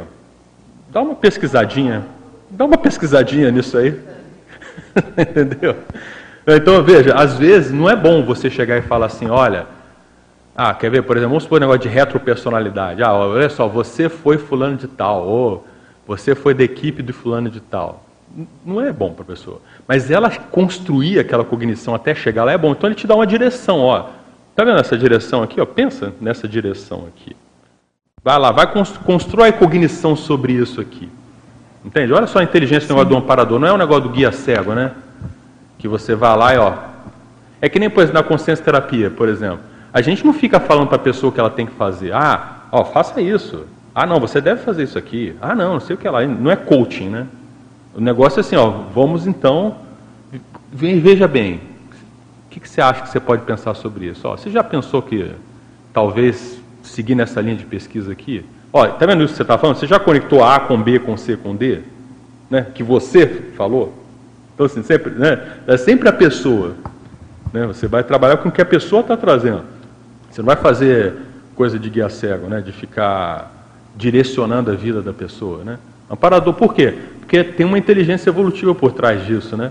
O amparador ele não quer entrar com interprisão com a gente também. Ele quer nos esclarecer, né? ajudar a elucidar, a, quer que a gente caminhe né? com autonomia e tudo mais. Né? É Posso fazer mais um comentário? Claro. Eu tinha esquecido. É puramente reflexivo, puramente hipotético, tá? Mas para tentar contribuir nessas reflexões. Quando o Jonathan trouxe lá atrás sobre a questão da ectoplasmia, e você também trouxe um comentário sobre pode estar relacionado a outra pessoa que eu estou acoplando, mas a palavra veio para mim. Eu falo ou não falo, né?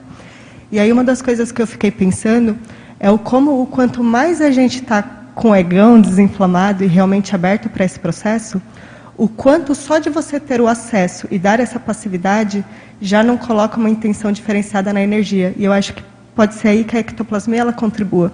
Às vezes, não necessariamente de trazer a palavra diretamente para a pessoa, porque às vezes ela nem vai saber o que fazer com aquilo. Mas só de você ter pescado, identificado o que, que o campo está te trazendo, identificado qual é o conteúdo prioritário daquele tipo de assistência, a energia que você coloca ela está mais focada e isso começa a trabalhar também no campo, né? Então, como esse processo energético é muito sério, principalmente numa condição, por exemplo, de um epicom, de quem está numa dinâmica, de precisar ter essa separação, às vezes de nem trazer tanto, ah, é para mim ou para ela, para mim ou para ela, e de realmente não. Primeiro é um trabalho assistencial maior. Primeiro tem um grupo envolvido, então eu vou colocar a energia na melhor forma possível, é, né? Verdade. O negócio de grupo também é muito interessante, né? Você vê, você tem uma, uma dinâmica com uma equipe mais afinizada. Aí você começa a ter os fenômenos ali, e aí você percebe que os amparadores não ficam trazendo ideia só para uma consinha ali dentro, eles trazem ideia para quem está predisposto no momento evolutivo, exato. Né? Então, às vezes, às vezes as ideias mais avançadas vêm da, da pessoa que está lá na ponta, lá, que daqui a pouco ela sai do processo, ela fica por fora, daqui a pouco ela volta e entra com a ideia, então é muito dinâmico aquilo ali. E vai da predisposição de cada um, né? Que você está naquele momento, e às vezes assim, essa predisposição é momentânea e às vezes é uma coisa mais profunda, né? Por exemplo, de conexão com aquela com aquele contexto que foi acessado. Conexão, afinidade, né? empatia, tudo isso pesa. É. Né? Isso... Ai, desculpa, Jonathan. Não, eu só ia complementar. que você até citou aqui que tem o paracérebro receptivo, verbete professor é, Valdo, né? Isso aí. E acho que tem relação até com o que você falou, a questão do egão, né? Seja, como é que a gente está receptivo se está com o egão ali, né? Querendo conduzir a assistência, o bam, bam, é. bam. Tem que estar ali aberto, né? O que aconteça, se tiver que perceber, vai perceber. Exatamente. É, e é interessante isso que você falou da predisposição também, né, Max? Porque o trabalho ele está acontecendo, então cada, cada pessoa está tendo ou uma percepção de um prisma diferente, ou às vezes nem está tendo a percepção. E às vezes tem algo tão que precisa ser mexido naquele momento e que precisa de uma energia mais densa, de uma pessoa intrafísica, que só de uma que está mais predisposta e o amparador conseguir colocar aquela palavra é opa, conseguimos puxar mais um aqui para o trabalho, que está agora colaborando ainda mais com o campo, né? Porque a energia do amparo é muito sutil, é muito mais difícil para ele colocar no campo todo. Mas uma pessoa que está ali dentro, no intrafísico, é um pouco mais fácil, né? Os amparadores, eu vejo o seguinte, eles, eles trabalham intensamente para que a gente tenha lucidez desse processo extrafísico. Fazem de tudo, né? Porque, na verdade, vai facilitar o trabalho de todo mundo, né? Os deles também, né? Se a gente ficar mais alinhado né, com, com o que eles estão fazendo, né, a gente vai ficar, o trabalho vai render mais para todo mundo, né? A gente vai se esclarecer mais, os assistidos vão ser mais, melhor atendidos, eles vão fazer mais o trabalho dele de maneira mais eficiente, né, eficaz. Então ajuda todo mundo, né? Quer falar? Tem uma pergunta da Cândida, acho que você já respondeu, mas é, se, vamos ver se dá um... para ampliar aqui. A Cândida de Brasília. Professor Max, quando participei da dinâmica de paraambulatoriologia, você mencionou o nome de uma personalidade conhecida. Quando fizemos acoplamento, qual sua orientação? Seria interessante fazer um estudo mais aprofundado da biografia dessa personalidade? É, eu acho que o primeiro passo é esse. Por exemplo, esses nomes aqui que, eu percebi, estava com algumas pessoas. Aí, dentro do contexto, achei interessante falar. Aí falei. E aí eu vejo assim, do âmbito da pessoa, ela faz o que ela achar interessante com isso, né? Eu, no caso, se eu, eu ouvisse uma informação dessa, eu ia pesquisar para ver qual é a minha relação com isso aqui. Né? Gera alguma repercussão? Não gera? Às vezes aquilo vai sair do radar da pessoa, mas deixa ela guardadinha, aquela informação ali. Não, tem essa informação aqui. Um dia, dentro das minhas pesquisas, isso pode parecer ter mais relevância, né? Porque tem os momentos de cada um. E na questão de quem recebe o parafenômeno também, né? Tem, tem a sua responsabilidade, né? Por quê, né? Quer ver, nesse paper aqui tem uma coisa curiosa. Esses dois exemplos aqui, eles são personalidades de origem espanhola. Né? Meu, um, um, dos meus sobrenomes é espanhol, que é Torres. Meu nome é Maximiliano Torres Raiman. Né? Eu já tive projeção também, onde uma consex falou para mim que me conheceu na Catalunha, lá no século tal. Entendeu? Aí você vê, ó, alguma coisa eu tenho com a Espanha aí nessa história toda. Aí, a, a, a, dentro das minhas pesquisas, é, será que essa minha, minha história daí com a Espanha facilitou eu participar desse fenômeno, né? Parece que sim, né? É uma possibilidade, né? Dentro das afinidades e tudo mais. Aí você vê qual a minha afinidade com essas, com essas personalidades que foram citadas, com as que eu acoplei e tudo mais. Aí você vê, tem a ver com ela, mas tem a ver comigo também. Né? Aí você começa a entrar né, para ver você como é que, que você vai descobrindo a respeito de você. Isso tudo é muito terapêutico, né, se você for parar para pensar. É tarístico e terapêutico ao mesmo tempo. Entendeu? TT. Interessante, hoje o pessoal aqui, os teleparticipantes estão muito ativos aqui no chat, vários agradecimentos Bom. aí, Max, para a Marina também, pra, é, pelo debate em si. E tem uma pergunta aqui do Tiago Pontes, e, que ele pede se você pode comentar a relação do tema com o abertismo consciencial. Com abertismo? O parapsiquismo sem abertismo fica complexo, né? fica mais difícil para a pessoa avançar. Às vezes, por exemplo, existe o parapsiquismo dentro de um processo de dogmático de religião sem abertismo, existe. Mas é aquela história, às vezes é, fica aquela coisa restrita naquele contexto, você tem muitas ideias prontas, fechadas. Né? Que nem, tudo que a gente está falando aqui desde o início é aquela coisa assim da hipótese, da pesquisa, do aprofundamento, de você, né, você ter a tranquilidade de que às vezes você não vai ter todas as respostas imediatamente. E na verdade o que a, o que a pesquisa faz, a pesquisa de modo geral, ela em geral ela gera mais perguntas do que respostas. Né? Você tem muitas respostas e, e aquelas respostas geram muitas perguntas. E, e aquilo vai se ampliando num ciclo virtuoso. Então o abertismo é você estar tá, tá relacionado, tá, tá aberto para esse tipo de vivência. É, eu, eu, vejo por aí. Não sei se alguém gostaria de complementar aí. Entendeu? Oi, eu tenho uma, uma proposta, né, uma, uma condição para se pensar.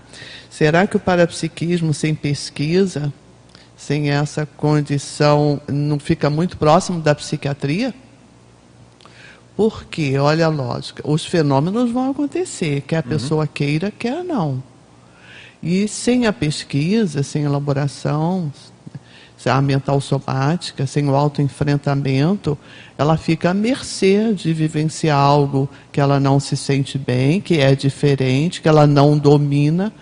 Cada vez que essa consciência vivencia mais tempo aqui no intrafísico, né? cada, cada período de vida sem pesquisa, sem o autoconhecimento, sem auto. É, condições técnicas, conceitos, compreensões para que a pessoa aprenda a viver com seu próprio parapsiquismo, que a pessoa aprenda a viver com as múltiplas dimensões, né? Começa pela dimensão mental somática, pela dimensão emocional e vai por aí afora até a dimensão extrafísica, extra e intrafísica. Se a pessoa não faz isso, na minha observação, ela tende a ficar próxima à psiquiatria, a, com, a, a fenômenos, doenças, patologias, né, química, vai ficando difícil, né, não, Max? Concordo, concordo. É que esses fenômenos, na verdade, você vê, é dentro do, do hospital psiquiátrico lá, tem muita gente que é parapsíquico, né? Sim, sim, tudo, né? muita, muita. Tem o processo da doença física, claro que tem, né? Mas tem muitos casos da pessoa que vivencia fenômenos parapsíquicos, tem é, é, convívio multidimensional, dimensão intra e extrafísica, e falta informação, falta aprendizado para conviver com aqueles fenômenos de maneira equilibrada. É. Né? É, nesse caso a gente não pode nem esquecer a condição do assédio, né?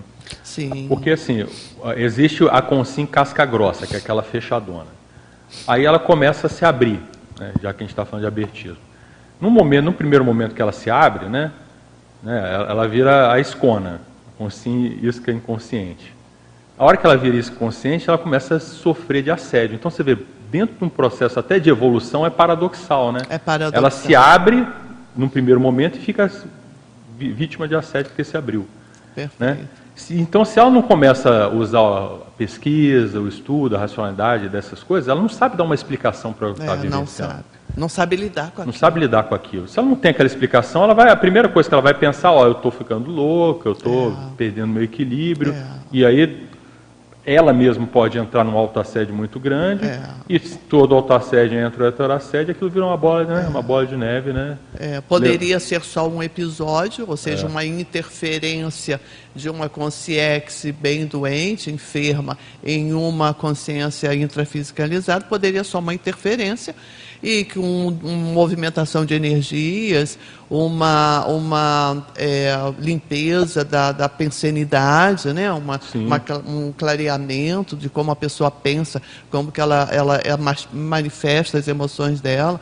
Tudo isso tem que ir se tornando cada vez mais autoconsciente para que a pessoa aprenda a lidar com aquilo. Quanto mais demora, mais subjugada ela vai estar. Desde o início que nós começamos a conversar, Max, nós estamos falando dos amparadores, dos evoluciólogos, que é o foco que a gente quer na nossa pesquisa.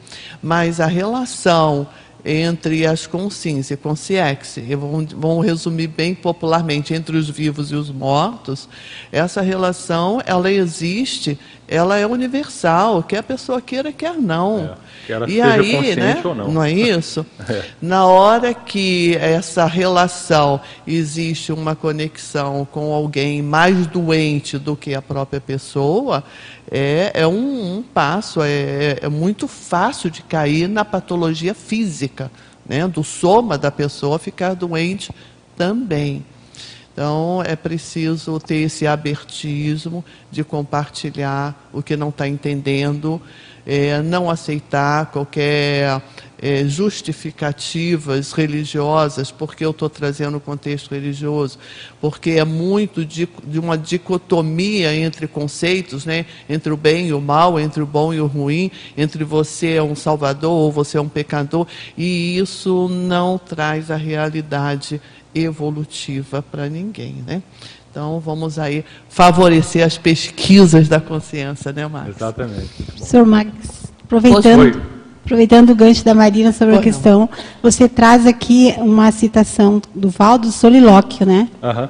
E a gente, eu trabalhei com um paciente psiquiátrico e eles têm esse processo, né, de ficarem uhum. né, fazendo esse solilóquio. Então, uh, e o Valdo falava... Aqui.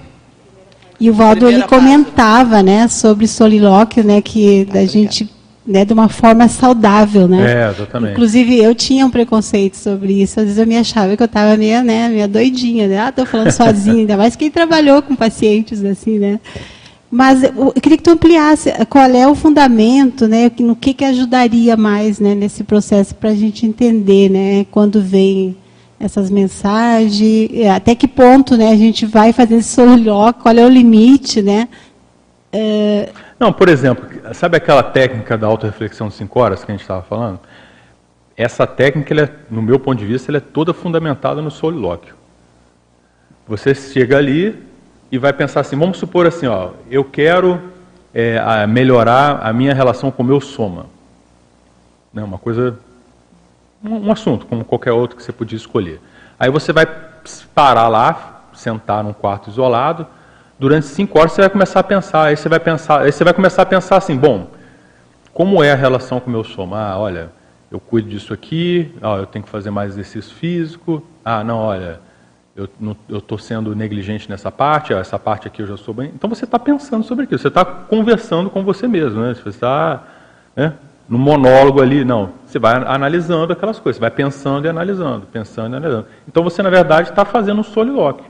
Aí daqui a pouco você começa a chegar à conclusão, não, eu acho que a, a partir de agora eu vou começar a agir desta maneira. De uma maneira diferenciada. E nesse solilóquio, você começa a ter ideias que você não tinha tido até um certo ponto. É que nem, que nem aqui, por exemplo, assim, ó, a gente está conversando aqui. Aí o Jonathan complementa uma coisa, a Marina complementa outra. É um diálogo, não é um solilóquio. Mas a gente, vocês concordam que nesse movimento a gente amplia o que a gente pensava sobre o assunto, né? O, o, o debate é isso, né? É as várias complementações, várias informações de pessoas diferentes, mental somas diferentes, e que aquilo vai formando um todo que você sai pensando de modo mais avançado que você pensava anteriormente. O solilóquio também é isso. Você começa a, a raciocinar, a refutar, às vezes, o que você mesmo está pensando, falando, não, mas não tem lógica eu pensar assim. Poxa, na hora que eu ajo dessa maneira, eu estou sendo irracional. Então você vai formando aquele conceito. Mas o que, eu, o que a tua pergunta é, como fazer isso? Eu acho que, como fazer isso? Se isso aí é um problema ou não é. Eu acho que é, é, isso aí faz parte. É importantíssimo que você faça isso.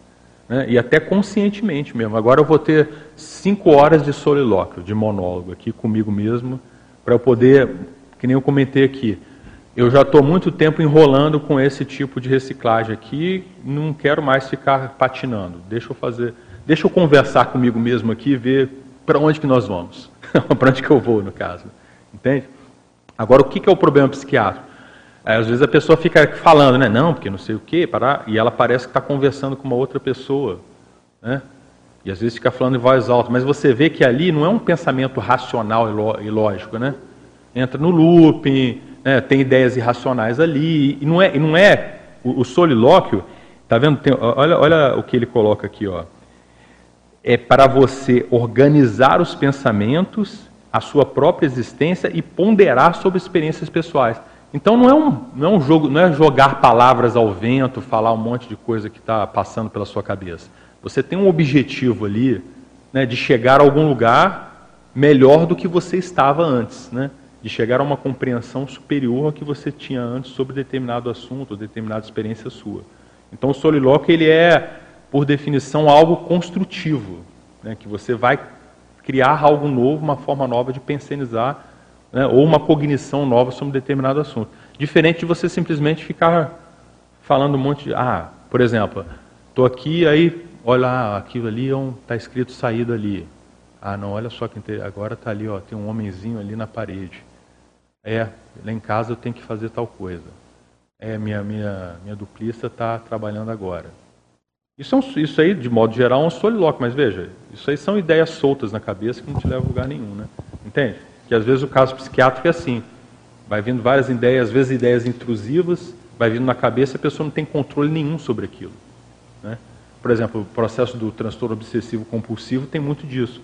A pessoa começa a ter uma série de ideias, vai vindo na cabeça, ela acha que são pensamentos que vêm do nada e ela não consegue parar de pensar naquilo, e ela fica num solilóquio patológico. Né? Quando gente, o solo que a gente fala aqui é uma coisa positiva, construtiva da pessoa né, tá melhorando a pensenidade dela, né? a qualificação da pensenidade. Tem dois parágrafos, aproveitando a colocação aí de vocês. Tanto o solilóquio quanto intercessão.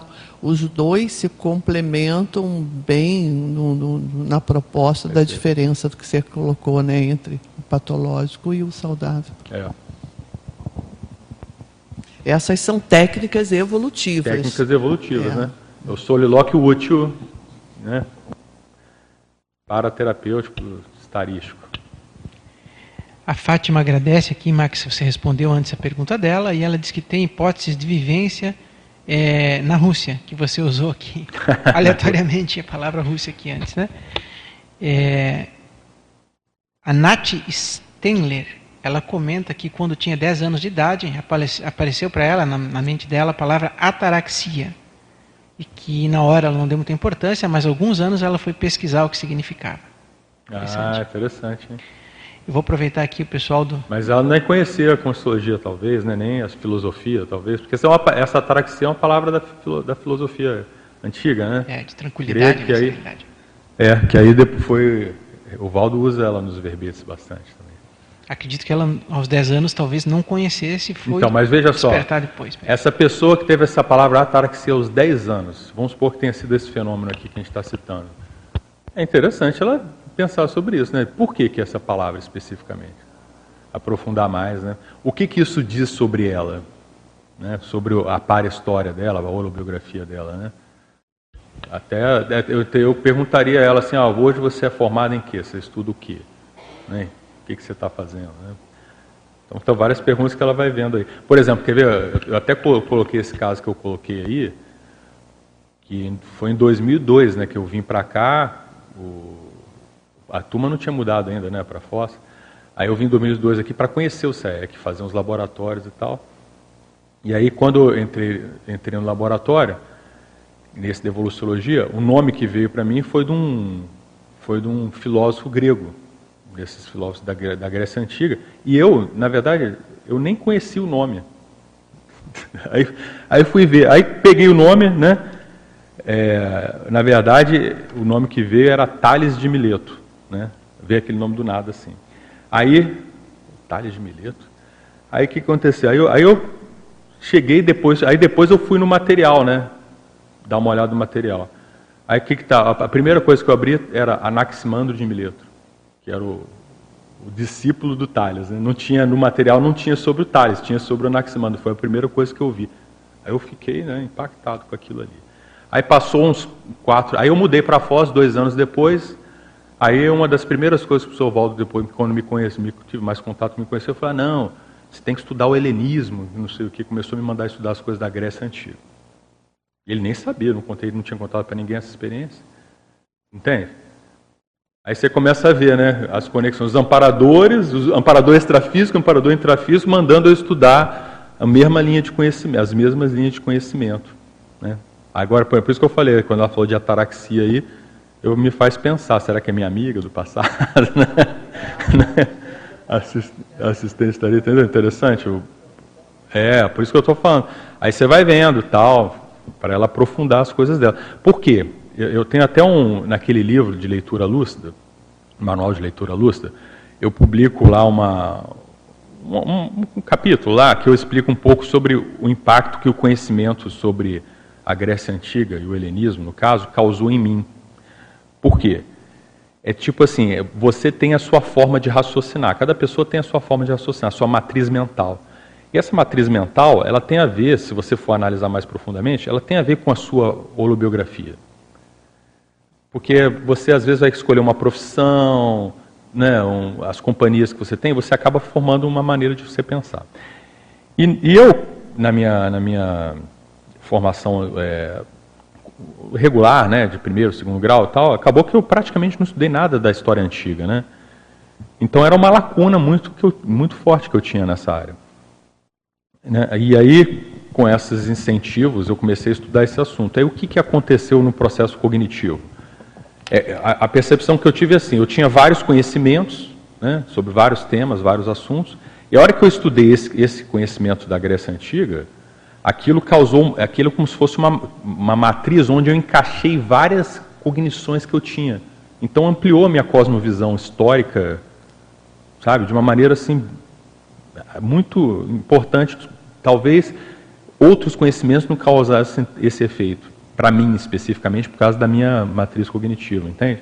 Então aquilo me ampliou muito. Aí eu penso, na hora que amplia isso, meu processo mental somático, o que, que isso impacta no meu parapsiquismo, na minha lucidez, na minha evolução, por aí vai. Então eu entendo que um dos motivos da, de eu ter sido incentivado a estudar isso foi justamente para quê? Para ampliar meu processo é, cognitivo e paracognitivo. Né? Recuperar o Recuperar que os você já pontos. é. Recuperar os pontos. Eu posso fazer uma pergunta? bem.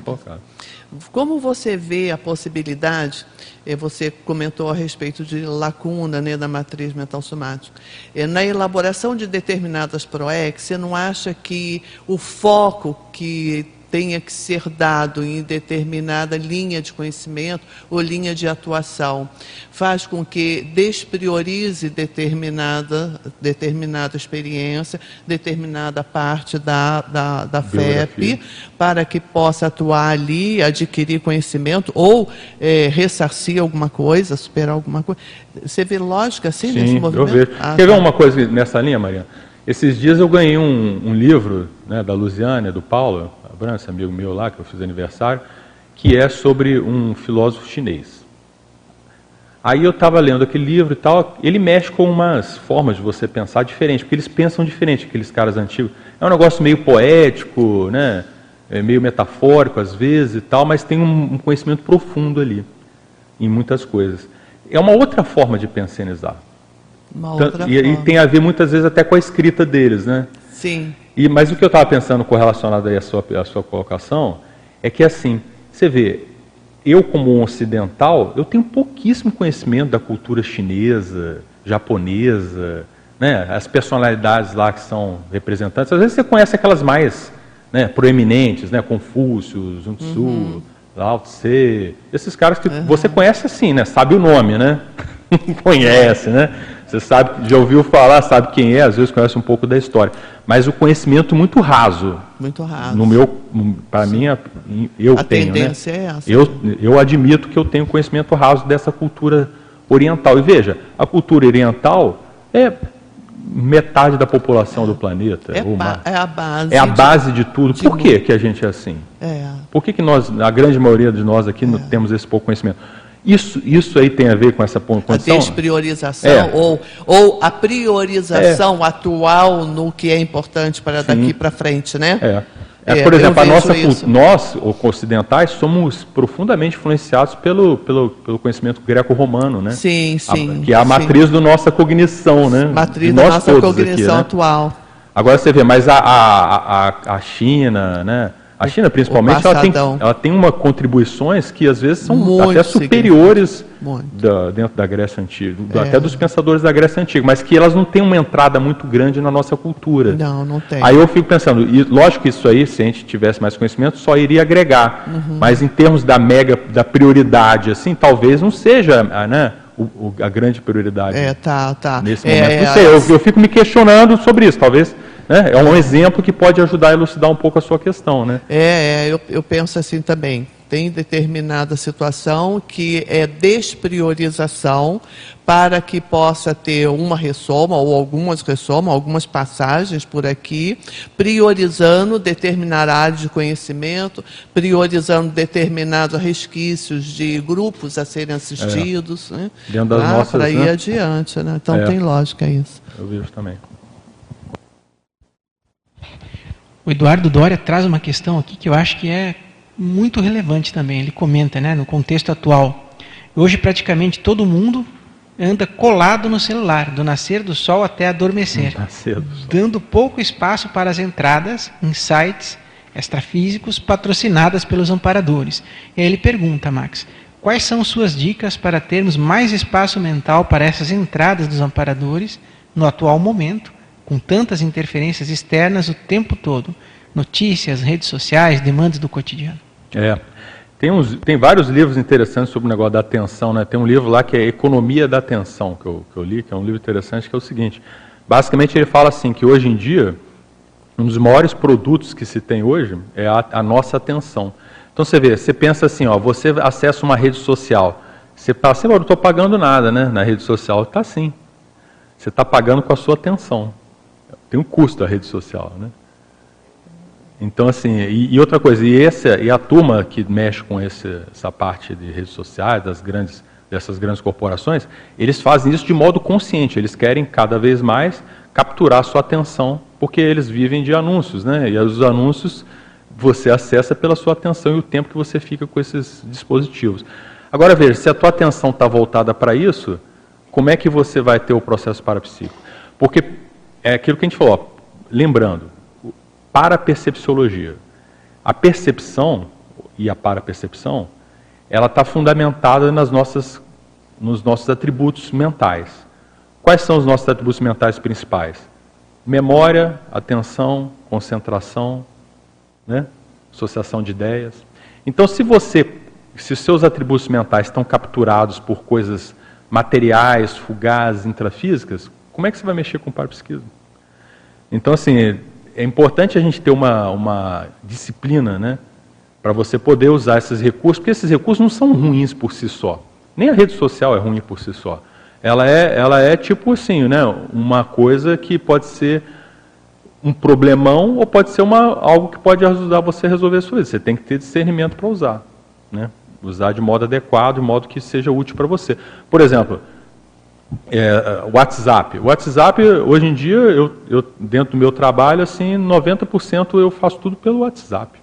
Comunicação, orientações e tal. Então, assim, é muito útil. Agora você pode ficar perdendo tempo no WhatsApp o dia inteiro lá, perdendo seu tempo e e ficando sem perceber suas sinaléticas por causa da tensão que você coloca lá, jogando conversa fora. Fica monopolizado. Então eu vejo que é isso. Então, você vê, a gente foi lá nas coisas mais avançadas e foi na base, né? O processo parapsíquico, você precisa de estar disponível para o processo parapsíquico. Né? E aí vem, começa por essa tensão, começa por essa coisa que a Mariana falou, né? De você não ficar totalmente monopolizado pelas suas necessidades humanas básicas, trabalho, você tem que ter tempo para o negócio para poder a coisa acontecer e você se desenvolver, né? Acho que é por aí. Como é que nós estamos aí de horário?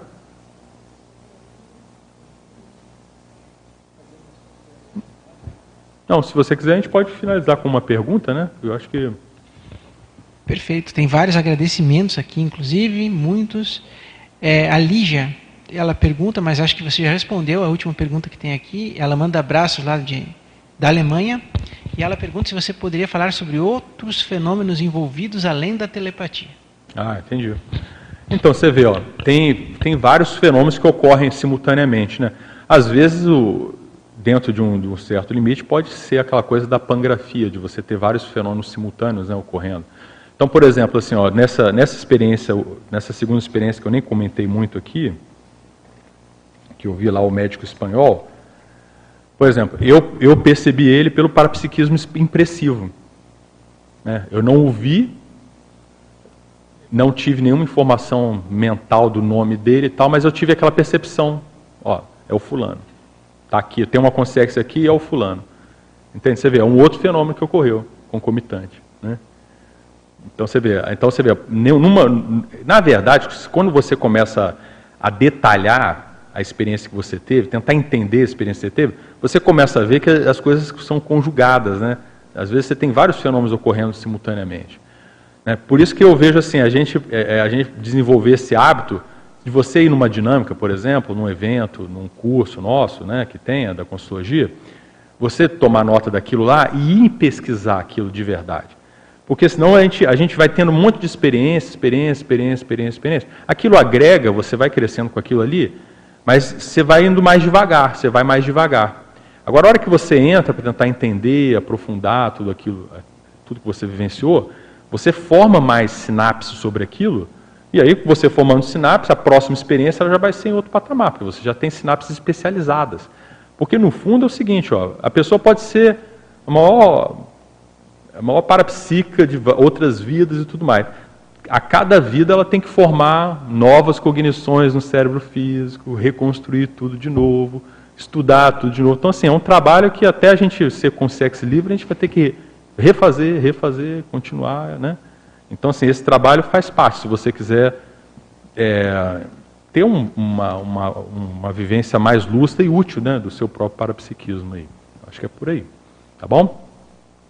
Então, agradeço aí a oportunidade aí, a equipe, o suporte da equipe toda, né? O pessoal que participou também ajudou bastante aqui no debate. Muito obrigado a todos aí. Nós que agradecemos aí, Max, pelo excelente paper. As pontuações, então, do epicentrismo de hoje foram 62 espectadores simultâneos, 214 acessos, 8 presentes no tertuliário. Fica o convite aí para a próxima sexta-feira, todo mundo participar do próximo epicentrismo, com o título de Retroforma Parapsíquica, e vai ser aqui apresentado pelo Epicom Roberto Laime. Ah, muito bom. Até sexta. É.